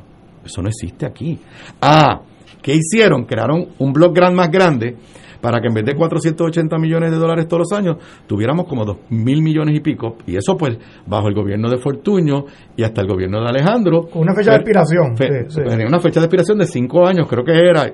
Entonces, en el 2017, ustedes recuerdan que yo acompañé a Ricardo Rosselló a unas reuniones a Washington. Él creó aquel Frente por Puerto Rico. ¿Para qué era? Para esto. Para esto y curiosamente para los incentivos contributivos para la farmacéutica. Esos eran los dos temas para los cuales Rosselló me convocó. ¿Y por qué me convocó? Porque sabía que uno tiene capacidad de mover cosas allí. que A mí no se me olvida. Entre medio, más o menos para esta fecha, entre Irma y María, acuérdate que ahora todo el mundo se acuerda dónde estaba antes y dónde estaba después de María. Entre Irma y María, yo fui la primera vez con Ricardo Rosselló a Washington en un viaje, estaba Alejandro García Padilla, estaba este servidor y nos reunimos con Nancy Pelosi estaba Jennifer, estaba Nancy Pelosi, estaba Nidia Velázquez, estaba Gutiérrez, estaba, estaba José Serrano, y el primer tema de la agenda era el Medicaid. Si no nos asignaban nuevos dineros, se acababan los que nos habían asignado bajo Obama y no teníamos dinero para operar la tarjeta como estaba, no era para ampliarla, no, no, le llamaban el fiscal cliff de Medicaid. El primero que habló en esa reunión fui yo, por mi relación de amistad de años con, con, eh, Nancy Pelosi. Se lograron unas asignaciones, para contestar tu pregunta, unas asignaciones, primero se lograron, o sea, en gran medida se logran usando la coyuntura de María, los demócratas logran convencer, mira, Puerto Rico de todas formas tiene una crisis de salud, pero ahora tiene una crisis más complicada, y nos dieron, nos iban a dar para cuatro años 12 mil millones de dólares y Donald Trump, eso, eso pasó para esta fecha del año pasado, y Donald Trump dijo, no, no, no, si le dan 12 mil millones a Puerto Rico, yo veto el presupuesto. Nos dieron 6 mil millones por dos años. Estoy redondeando. 2.900 para este año fiscal y 2.900 para el próximo año fiscal. Esos son los de este año fiscal, los que están a punto de perderse. Para el año fiscal vamos a tener 2.900 para el próximo año, pero ¿con qué cara tú le vas a decir al Congreso de, para esta misma fecha del año que viene que se acaban los del segundo año fiscal, ¿con qué cara le vamos a decir? Yo necesito 2.900 millones para mantener el sistema de salud de Puerto Rico. No, y en general, ¿cómo tú vas a decirle al gobierno, a los, a los congresistas allá, que el problema de Puerto Rico de servicio es por falta de fondos, que, que, el problema de Puerto Rico, que pasa lo mismo también con educación, y mira lo que está pasando con, que, yo sé, que sé que es otro tema, con los fondos CDBG de, reconstrucción, que tampoco se han gastado. Pero tengo la duda de si hay que legislar de nuevo para los próximos dos puntos. No, no, no, no, no, buen punto. Los 2.9 del año que viene, esos están seguros. Ahora, si no se legisla, pues eh, entregamos mil, mil millones. Mil millones. Y entonces, cuando el año que viene vayamos otra vez, que probablemente me va a tocar a mí, a Charlie Delgado, pues es verdad, nosotros seremos, yo seré un comisionado diferente, habrá otro gobernador, pero te van a decir, bueno, pues ¿cómo usted va a decir que necesita otra vez 3 mil millones de pesos si uno de los años votó por el zafacón y, y, y, no usó mil? Mira, yo tuve, yo he hablado de este tema con Nidia Velázquez, que está horrorizada. Y la semana pasada yo tuve un evento político de estos que ahora todo es por Zoom, con el amigo senador Bob Menéndez. José Nadal sabe que Bob Menéndez es el campeón de Puerto Rico en el Senado. Oye, y van con gobernadores populares y PNP. Yo fui a ver a Bob Menéndez con Ricardo Rosselló. O sea, él en ese sentido es amigo mío, pero él hace lo que él, hacer por Puerto Rico. ayuda a Puerto Rico. Él se enteró de esto por mí. Ni Jennifer, ni Wanda Vázquez, ni nadie le había dicho, tenemos este problema de que estamos a punto de perder mil millones. Y él mismo me dijo en ese evento eh, por Zoom, le me dijo a mí, a los que estaban en el evento, ¿con qué cara yo voy a ir otra vez a pedir chavos después que yo di la pelea? ¿Cómo yo les voy a explicar que no pudieron usar los dineros? Obviamente lo va a hacer, va a dar la pelea por nosotros, pero los pones en una situación bien, bien difícil, especialmente cuando tú tienes republicanos como Charles Grassley, que que básicamente lo que quiere es cortarle fondo a Puerto Rico. Así que eh, es un, para mí es un escándalo de proporciones mayores y que hoy nos hayamos enterado que Jennifer González lo sabía desde julio y no dijo nada ni hizo nada. ¡Wow! Está fuerte. Eh, el proyecto de estatus, como nos quedan 10 minutos, eh, de estatus de la representante Velázquez y de Alexandra Alexandria Ocasio. Eh, ¿Cuál es su opinión?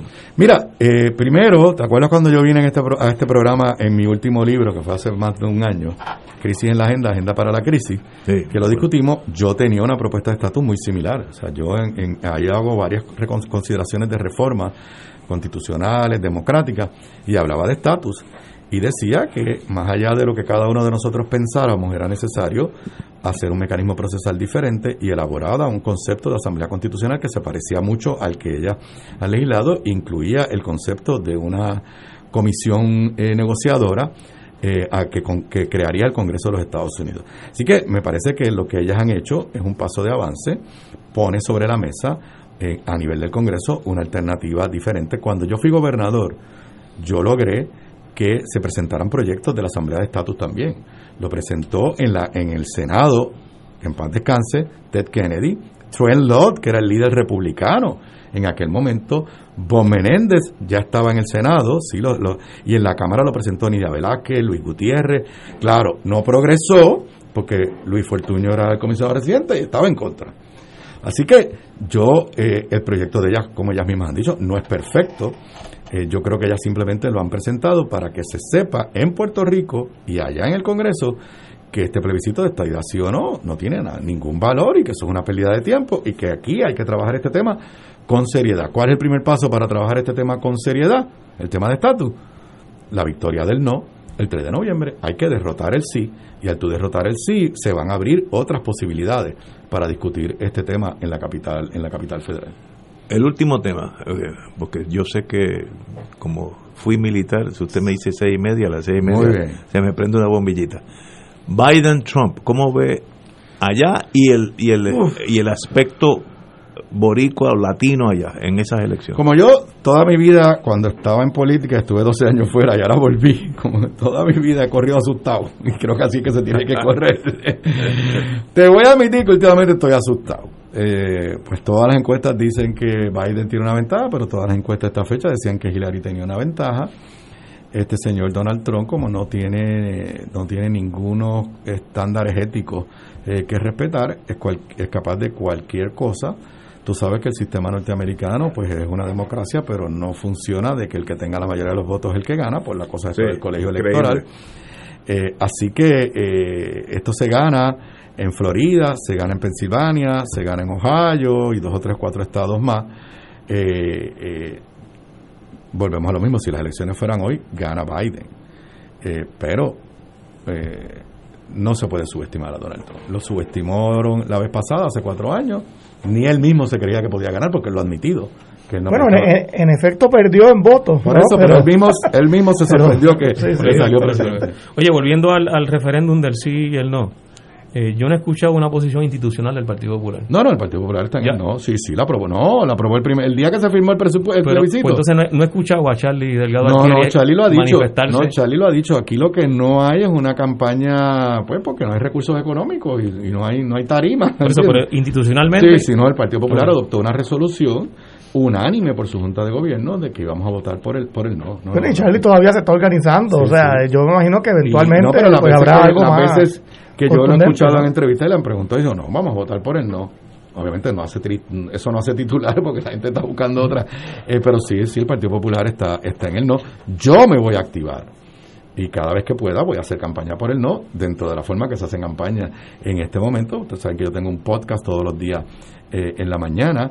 En ese podcast este, voy a, de tiempo en tiempo, hago una sección que yo le llamo La verdad sobre la estadidad, donde doy datos históricos, económicos, culturales, sobre por qué yo estoy convencido que la estadidad es mala para Puerto Rico y también es mala para los Estados Unidos y eso lo voy a hacer hasta hasta el día de hasta el día de las elecciones un, un día a la semana se lo dedico a eso y me verás en entrevistas y en y en ahora estoy haciendo rallies virtuales pues como no se pueden hacer caravanas no te rías ¿Y cómo se hace un rally Ah, virtual? Me gustaría ver. Ve a mi página de Facebook este domingo a las 6 de la tarde. Sí, va a ver el rally. virtual, el rally virtual de San Juan. Muy bien. Ya hicimos uno, eh, lo vieron por Facebook.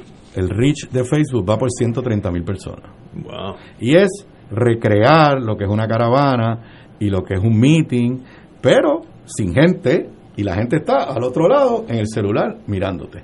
Con, con tumbacoco, con la guagua donde se trepan los candidatos. Invito al candidato alcalde del tal pueblo tal, al candidato representante. Y entonces pues se, se, se ponen los jingles, cada uno da su, su discurso, su mensaje, su arenga y la gente en la casa. Acuérdate que las caravanas, yo he dicho, las caravanas, no, tú no ganas elecciones con caravanas, pero eso no, o sea, tú no convences a alguien que vote por ti por una caravana, pero te ayuda a ganar elecciones. ¿Por qué? Porque genera entusiasmo y el Sí. entusiasmo que hace genera que la gente salga a votar, Eh, que es parte, o sea, tú puedes ganar una encuesta donde la gente diga que tú eres el mejor, pero si no salieron a votar, perdiste. Así que lo que estoy tratando es con los rallies virtuales, pues darle, a, en este caso obviamente a la base del partido, a los populares, darle esa efervescencia de escuchar a su líder, de ver a los candidatos, de escuchar los jingles. Y nada, ya hicimos uno. Ahora el próximo va a salir el, este domingo a la, como te dije, a las 6 de la tarde por mi página de Facebook y de ahí ya vamos a ir al distrito senatorial de Ponce, al distrito senatorial de Mayagüey vamos a tratar de, de hacer esos rallies virtuales a través de toda, de toda la isla. Llenar pues un espacio de efervescencia eh, a la base del partido. En estos días se cerró la- las inscripciones y la prensa notó que había mucha juventud inscribiéndose, algunos por primera vez. ¿Eso tiene algún efecto político? Bueno, mira, eh, eh, eh, esos datos son un poco, hay que, hay que digerirlos porque cuando tú sumas el total de personas que se inscribieron en este cuatrenio versus lo que Es inscribieron, es menos. Pero por otro lado pasaron dos cosas. La Comisión Estatal de Elecciones, en otro ejemplo de este gobierno que lo ha destruido todo, incumpliendo la ley, no fue a inscribir a los jóvenes a las A escuelas. las escuelas, sí, eso. Entonces, pues cuando tú los inscribes a las escuelas, pues ya los tienes ahí. Así que son muchachos que se graduaron o se están a punto de graduar, tuvieron que ir a la HIP y obviamente pues eso te limita la cantidad de los que se inscriben, porque si tú vas allí, muchos se inscriban que después no votaran, por lo menos se inscribían. Y lo segundo, pues obviamente la pérdida de población. Ahora sí, sí es evidente que en los últimos días eh, hubo un movimiento bastante fuerte y para mí eso es saludable para la democracia. Uno de los grandes riesgos que tiene Puerto Rico. O sea, en las elecciones pasadas se dieron dos fenómenos interesantes. Uno, pues el voto por los candidatos independientes. Y yo, honestamente, creo que eso demuestra una madurez del electorado, del electorado puertorriqueño. Ese, ese para mí no es un desarrollo malo, pero el otro fue la abstención. O sea, gente que decidió quitarse. Y si nosotros no empezamos como sociedad a revertir eso, eh, pues de verdad no- va a ser más complicado nuestro futuro, nuestro futuro democrático. Yo estoy seguro, eh, Ignacio, que un, miles de personas que marcharon en el verano del 2019 para sacar a Ricky Rosselló no votaron en las elecciones anteriores. Y sin Sí. embargo creían en su democracia porque se tiraron a la calle. Sí, sí. Si ya se inscribieron y van a salir a votar, pues eso es uno de los grandes, eh, eh, uno de los grandes retos. Wow. señor gobernador, yo sigo el, el, el la forma británica así que su rango lo sigue. De verdad, mucha gente ya, al estilo de otros lugares del mundo, sí, me dicen gobernador. Muy bien. Y yo veo a Alejandro García Padilla, le digo gobernador. en el sistema inglés siempre ha sido así. se queda... aquí, aquí, digo, a mí me da lo mismo. La mayoría de la gente me dice Aníbal, simplemente. Yo no tengo problema con eso. Pero, pero mucha gente te sigue llamando y, me parece saludable. Pues un privilegio tenerlo aquí. Son las seis y media y como. Muchas gracias por la invitación. A las seis y media, ahí mismo paramos. Que obviamente estará aquí antes de las elecciones para dar ya uno, uno, dos o tres semanas antes para que nos diga quién va a ganar y por cuánto. yo se lo puedo decir yo, yo voy a ganar yo. bueno, como dicen en la, para eso no me invite, ¿no? Me invitar para hablar de los, de los temas de pero ¿quién va a ganar en San Juan? ¿Quién va a ganar? Todo eso lo discutimos, claro que sí. ¿Sabes? Y, y, bueno, esto es fácil. Yo en eso tengo paz en mi espíritu. Que gane el que saque más votos sea del partido que sea, yo, yo soy feliz con eso. Así que un privilegio. No, pero yo voy a venir a enseñarte cómo votar mixto por mí. sería la primera sería la primera vez que yo brinco la lealtad. Voy a venir a explicar muy bien. Fíjate que ya, ya abrió la puerta. Se dio la puerta. Sería la primera vez. Un privilegio. Gracias. Señor gobernador. Vamos a una pausa amigos esto es Fuego Cruzado por Radio Paz 810 AM. Bienvenidos a su programa favorito y con las gemelas Magda y Margarita. Son idénticas, pero bien distintas. Magda siempre piensa en ahorrar y Margarita siempre piensa en su salud. Solo MMM las complace. Pendientes. Fuego Cruzado está contigo en todo Puerto Rico.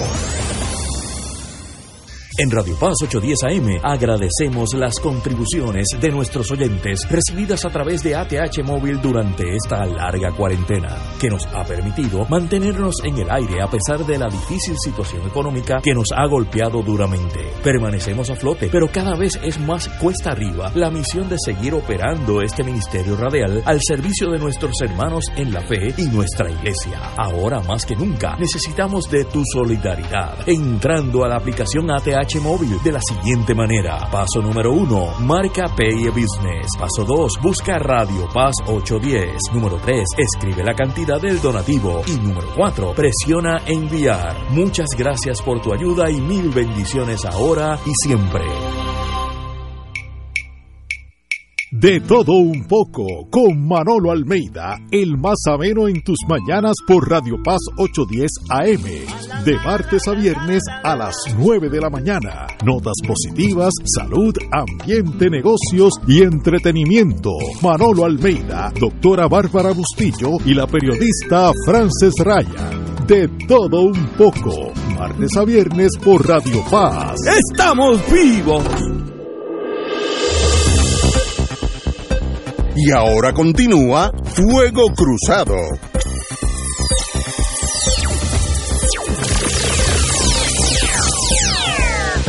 Estábamos hablando con el señor gobernador, con el señor gobernador Aníbal Acevedo, y una de las cosas que, de las áreas que tocamos fue la Asamblea Constitucional eh, el proyecto de Nidia Velázquez y Alejandría, Alejandría, Alexandria, Alexandria en inglés, eh, Ocasio, y hoy salió que el Senado aprueba medida, Senado de Puerto Rico aprueba medida que rechaza la Asamblea Constitucional de Estatus propuesta por los congresistas. Así que el PNP, en una línea recta, porque no se, no se ha movido de esa posición, está en contra de la Asamblea Constituyente. Siempre ha estado Siempre en contra como institución, aunque ha habido miembros del PNP que han respaldado la Asamblea Constitucional de Estatus. Pero la institución en sí siempre ha estado en contra y sigue en contra. Por tanto, si el Senado sigue en manos PNP o la Cámara, esa legislación aquí se tranca. Yo, yo, le voté obviamente en contra de esa resolución. Ah, usted estaba allí. Hombre, tenemos a alguien de adentro. De adentro. Sí, ella está diciembre. voté en contra de esa resolución porque aunque uno no esté 100% de acuerdo con este proyecto de ley de Nidia Velázquez y Alexandria Ocasio Cortés, eh, ambas eh, congresistas de Nueva York, eh, ellas yo creo que están presentando este proyecto de buena fe para poner el tema ¿no? sobre la mesa. Eh, yo pienso, discrepo en cómo se maneja en el proyecto lo de la asamblea de estatus, porque pienso que la primera pregunta debe ser al electorado, ¿queremos o no una asamblea de estatus? Para darle más legitimidad, que no venga pues impuesta pues directamente por una legislación federal.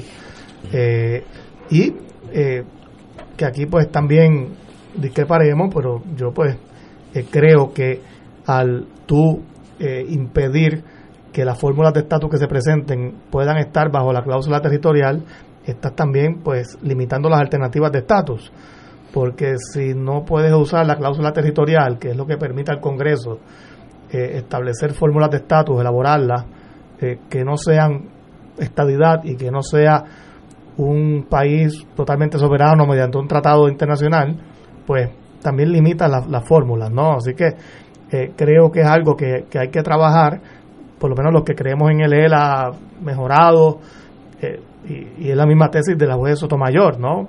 Bajo la cláusula territorial se pueden aprobar estatus políticos eh, que no son coloniales, eh, que no, pues, que, el Congreso no tiene poderes plenarios, ¿no? Sobre, sobre la jurisdicción y creo que se está limitando, pues, lamentablemente lo que son las opciones bajo ese proyecto.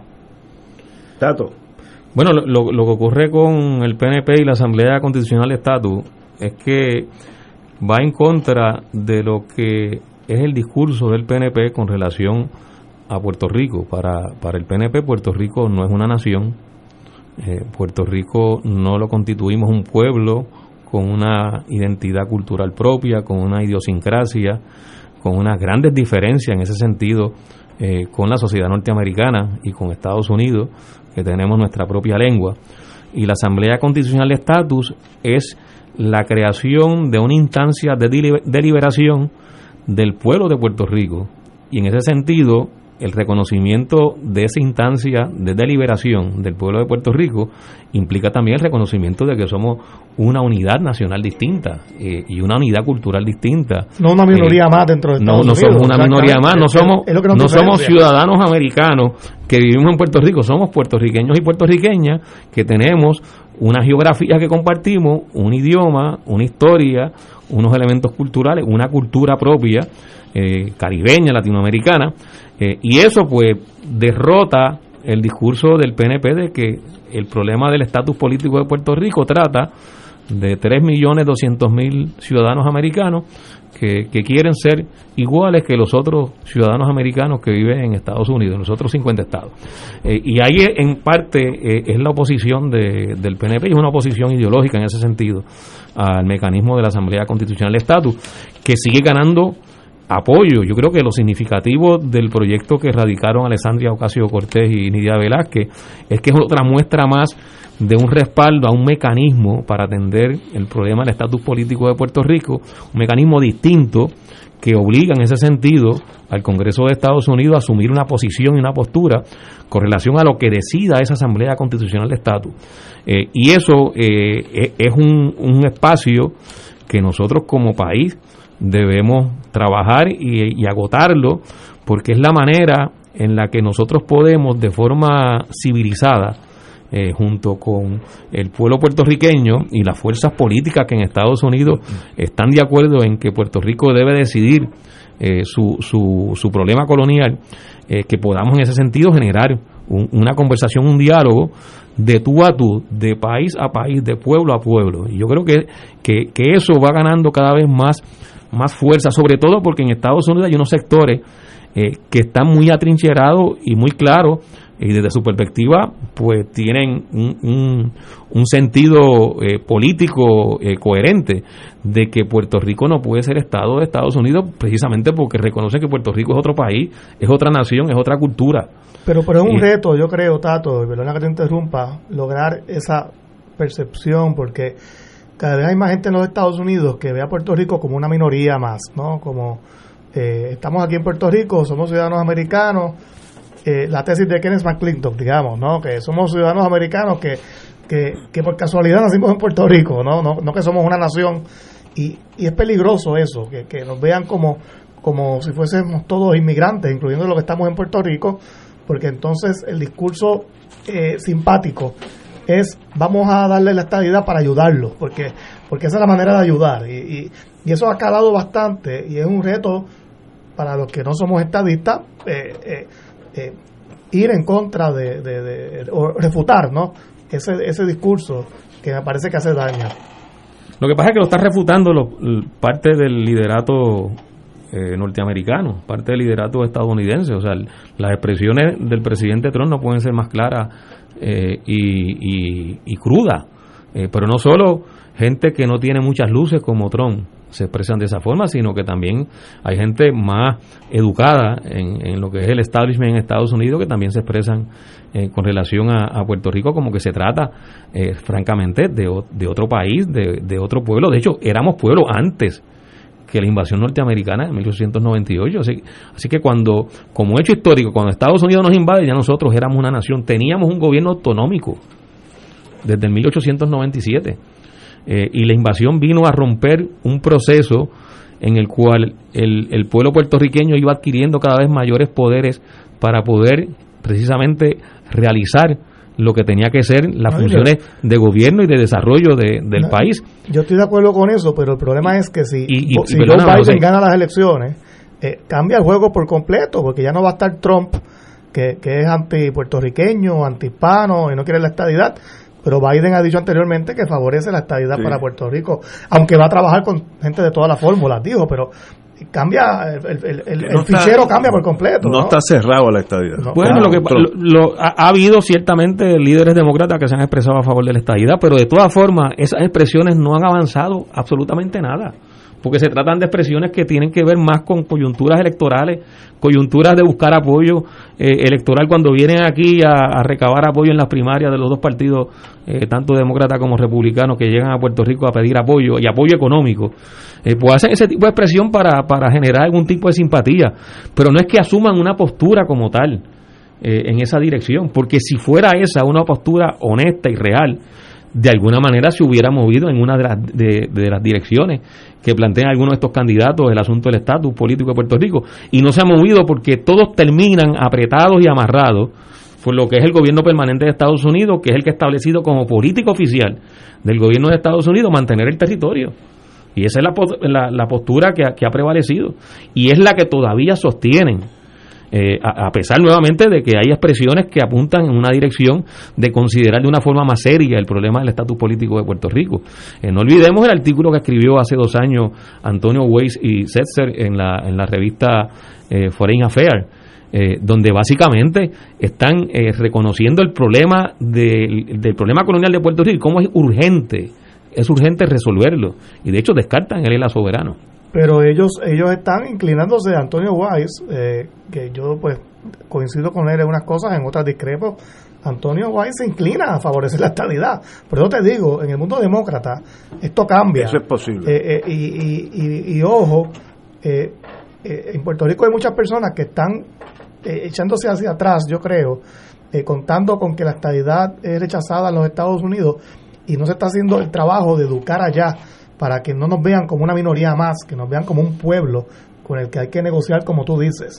Pero creo que estamos eh, demasiadas personas, incluyendo gente en el Partido Popular, eh, una posición como que muy eh, cómoda. Ya, esto, sí, sí. Ya ganamos. hay que hacer la labor. La estadía no viene. A mí me, me dice mucha Hay que montarse en el avión, ir para allá. Exacto. Este, sí. Eh, y Estados trabajo permanente, ese, ese trabajo de, de, estar en, en, Estados Unidos a través incluso de, de las organizaciones puertorriqueñas allá, de, la gente nuestra que vive allá y de aliados que hay. Eh, mantener un proceso educativo, en eso yo coincido plenamente, eh, en los distintos sectores políticos y sociales en Estados Unidos para llevarle un análisis y la interpretación de lo que es la realidad del país, que mucha gente la desconoce, ciertamente, y se vende esa imagen de que nosotros somos una minoría, cuando no es así. Yo estoy de acuerdo contigo. Minoría, pues el puertorriqueño que migra a los Estados Unidos, pues se convierte en una minoría allá, en la Florida, en Pensilvania, donde sea que esté pero el puertorriqueño que vive en Puerto Rico está, en su país. Sin igualdad, porque ese, ese, esa consigna de que eso nos hace iguales es falsa, porque cuánta gente, o sea, cuántos sectores en Estados Unidos que viven allí, que son ciudadanos americanos, se les trata de igual, empezando por las comunidades negras. Los indios. Los indios, que, lo, que los metieron en reservaciones. Este, no hay tal igualdad. porque es una sociedad desigual. Es una sociedad que estructuralmente es desigual. Vamos, vamos a una pausa. Yo quiero volver sobre este tema. Esto es Fuego Cruzado por Radio Paz 810 AM. Bienvenidos a su programa preferido. Les presento a Mateo y a Melquiades, gemelos, pero totalmente opuestos. Mateo vela por su salud y Melquiades vela por su bolsillo. Solo MMM los complace. Pendientes. Fuego Cruzado está contigo en todo Puerto Rico. Saludos familia de Radio Paz, mi nombre es Jafet Marrero. Y yo soy Eric Rosario. Ahora puedes escucharnos todos los sábados a la 1 pm en Podcalizando. La conversación que no tuviste después de misa. Un programa para toda la familia. Búscanos en las redes sociales como Influenzando. Y recuerda, hagamos viral a Jesús. Escucha los sábados a las 5 de la tarde para servirte un programa del Colegio de Profesionales del Trabajo Social de Puerto Rico con los temas de interés a la comunidad. Recuerda, los sábados a las 5 de la tarde para servirte por Radio Paz 810. Dale una vuelta al mundo los viernes a las 2 de la tarde y repasa las noticias y acontecimientos más relevantes, los sucesos que trascienden límites territoriales y sus protagonistas son objeto de discusión y análisis de nuestro panel. Para ampliar la perspectiva noticiosa de nuestra audiencia, emprende una vuelta al mundo. Cada viernes, comenzando a las 2 de la tarde por...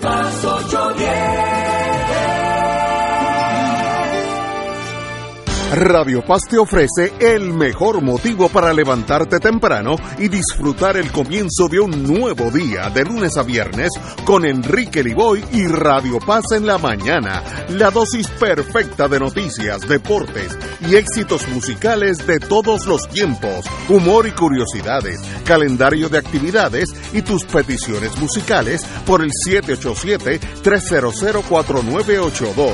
Conéctate con el 810 AM de lunes a viernes con Enrique Liboy y Radio Paz en la mañana. Y ahora continúa Fuego Cruzado.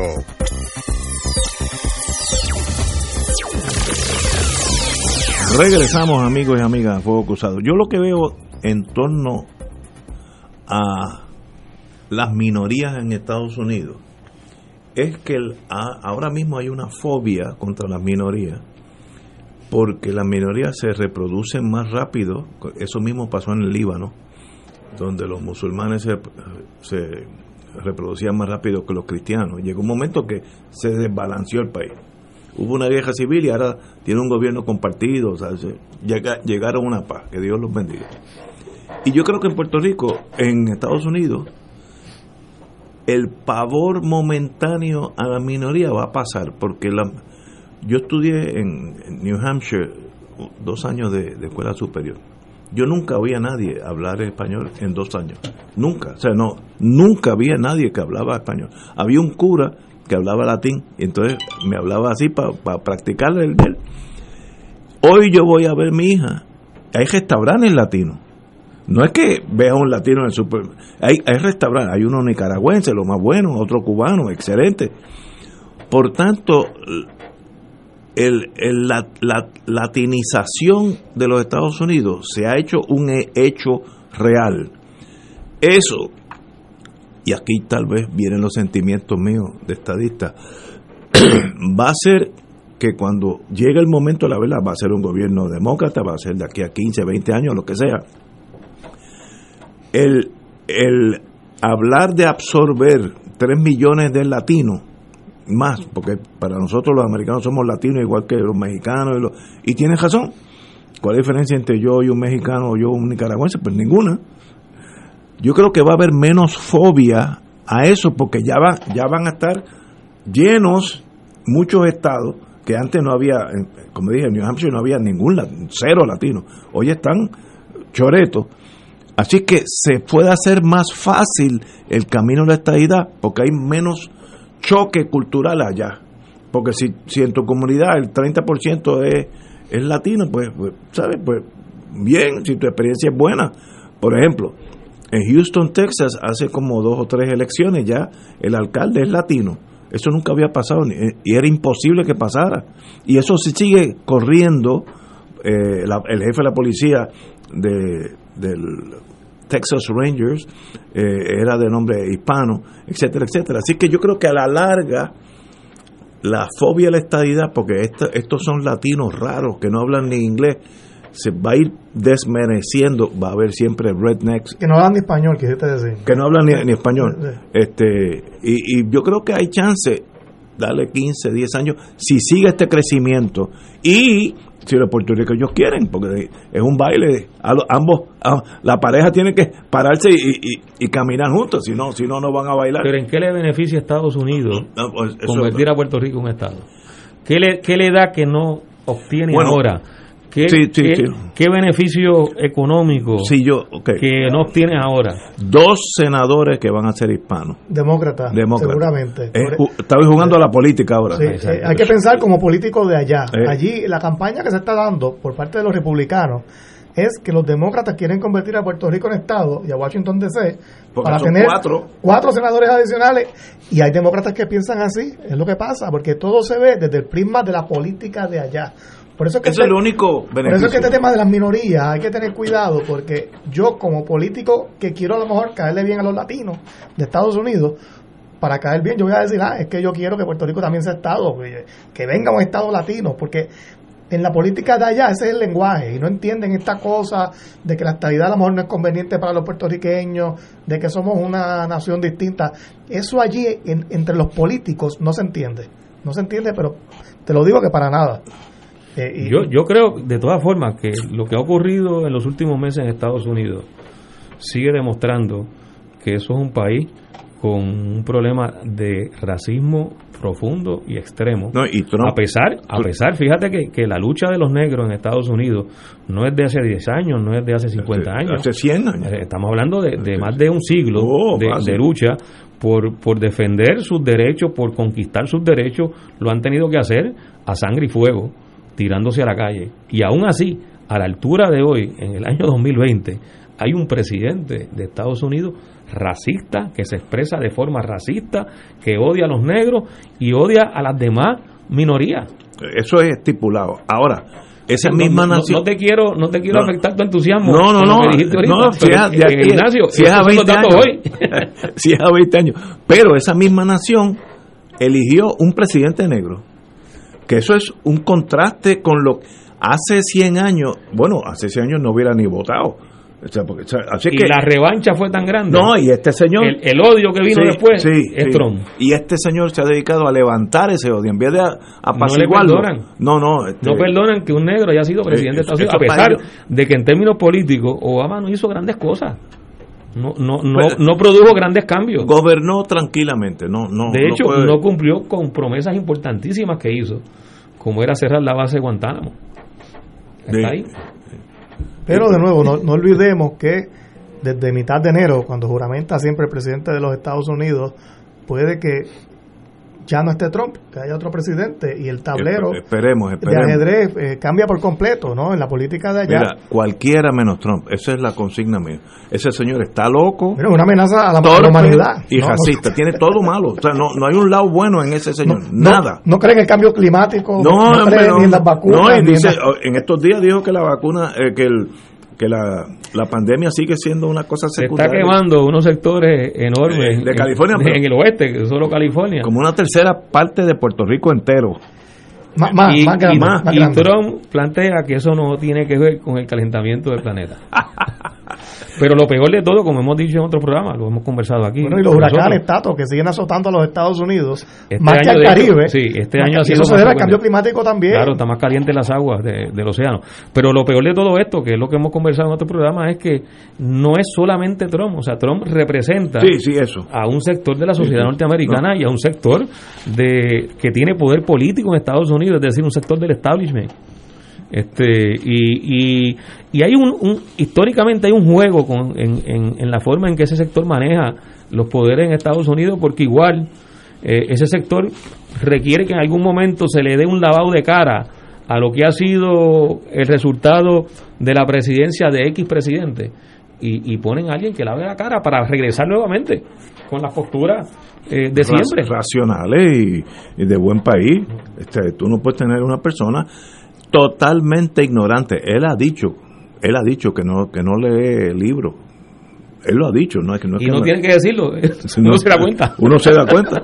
Eh, el, el briefing, el, en mis tiempos, la Agencia Central de Inteligencia todos los días, siete días en semana, a las ocho de la mañana estaba en la Casa Blanca un señor que le daba eh, un folletito de tres, cuatro páginas de lo que está pasando en el mundo, un informe. Él dice que no, que no se lo manden, que él no tiene tiempo para eso. Es, es un ignorante orgulloso de su ignorancia, que eso es peor él ni, trata de, descubrirlo. yo estoy convencido que si le das un mapa de los Estados Unidos en blanco, o sea, con, de los estados... Con una crayola, con una crayola. él no va a saber ponerle nombre a los estados en el, en el cuadrante, ¿no? En el mapa. Bueno. porque es que no, no sabe nada de nada. Ese señor dijo que Finlandia era una de las provincias de Rusia. Eso lo dijo hace seis meses. O sea, no es hace cuando era nene. Eso lo dijo hace seis meses. Finlandia es una provincia y veo, este señor está loco, qué, clase ignorante. Y gobernador y presidente de un país. Que eso... y, y lo peor es que puede ganar. Y que, no, no, no, no me diga eso. No, presidente de un país que controla, controla armas, armas nucleares. bueno, tiene el arsenal más grande de, armas nucleares en el mundo y el presupuesto militar más grande del mundo. El presupuesto militar de este año de Estados Unidos es sobre 700 mil millones de dólares, que es más que el de China, que el de Rusia, que el de la India. Creo que son cuatro países todos juntos, ¿verdad? Todos juntos. Estados Unidos tiene el poderío militar ortodoxo, porque ahí yo tengo, me gusta ese ambiente. Estados Unidos, si tú te le enfrentas con la guerra que ellos conocen, que es la guerra eh, de la Segunda Guerra Mundial, divisiones, tanques, aviones, tú no tienes chance. Ahora, te pones detrás de una palma y le pega un tiro el primero que vea y te esconde. Eso ha pasado y sigue pasando y Estados Unidos no tiene forma de combatir las reglas irregular, la guerra irregular. No, o sea, con submarinos nucleares, tú no, una persona está en una palma es irrelevante. Y eh, mira lo que pasó en Vietnam, mira lo que está, pasó en Irak, ¿sabes? Eh, y en Afganistán, y, hay que, tú no puedes. Ahora, si, si tú eres tan torpe que te enfrentas a Estados Unidos militarmente en el, en el momentum clásico, no dura 15 minutos. La guerra convencional. No, ahí sí que. Tiene más poder de El Navy, la, la Marina de los Estados Unidos, tiene más aviación, no barcos, tiene más aviación que casi todos los países del mundo. La Marina, sin contar la Fuerza Aérea, que es la grandota. Es un poder militar, yo creo que de, más. ¿Para que tú necesitas 11 submarinos nucleares ahora mismo este, con, con cohetes? 11 a la vez ¿A quién se lo vas a tirar? Mientras ¿Cuántos alimentos producen? ¿Cuántas medicinas producen? billones. Y Estados Unidos subinvierte, subinvierte en educación y salud también a su población. No, y es una ofensa a la humanidad, o sea, que, que se gaste tanto dinero cuando hay tanta necesidad y, y tanta eh, urgencia. Por ejemplo, este asunto de la pandemia. Eh, que, es importante destinar recursos precisamente para atender eh, una situación social que nadie la tenía contemplada, una situación económica también, y que requiere de unas intervenciones drásticas. Pues el, dinero está dedicado a actividades que no producen nada, que no producen ni, ni, ni una medicina ni un saco de papa. Eso tiene sus costos. Si uno mira la infraestructura eh, puentes en Estados Unidos, sistemas de acueductos, todos están ya llegando a un punto donde hay que cambiarlo y sencillamente los chinos, eso se ha abandonado por la carrera armamentícia. Ni hablar de transporte, China, ya todas las ciudades grandes, que, que cada ciudad china equivale a, al triple de Nueva York. hay como Wuhan, que era de segunda clase, tenía 12 millones, que yo no, nunca había oído. Y todas están conectadas por eh, trenes de alta velocidad de estos ultramodernos y en los Estados Unidos eso todavía no, existe. Estados Unidos no sirven los trenes. Y los que tienen son unas viejeras, el Amtrak. Yo cogí el Amtrak de Washington a Nueva York y eran, tú, te das cuenta que estaban en, en, trenes viejos. Este, pero se coge lo bueno y lo malo de Estados Unidos. Este, señores, tenemos que irnos. Un privilegio tenerlos aquí. Nos vemos el jueves que viene. Y el jueves que viene estará aquí el compañero Muriente también. aunque le descontamos el día hoy de vacaciones, así que eh, estará aquí con nosotros el jueves para eh, estar con Fuego Cruzado. Les agradezco mucho la compañía de ustedes. Señores, hasta mañana.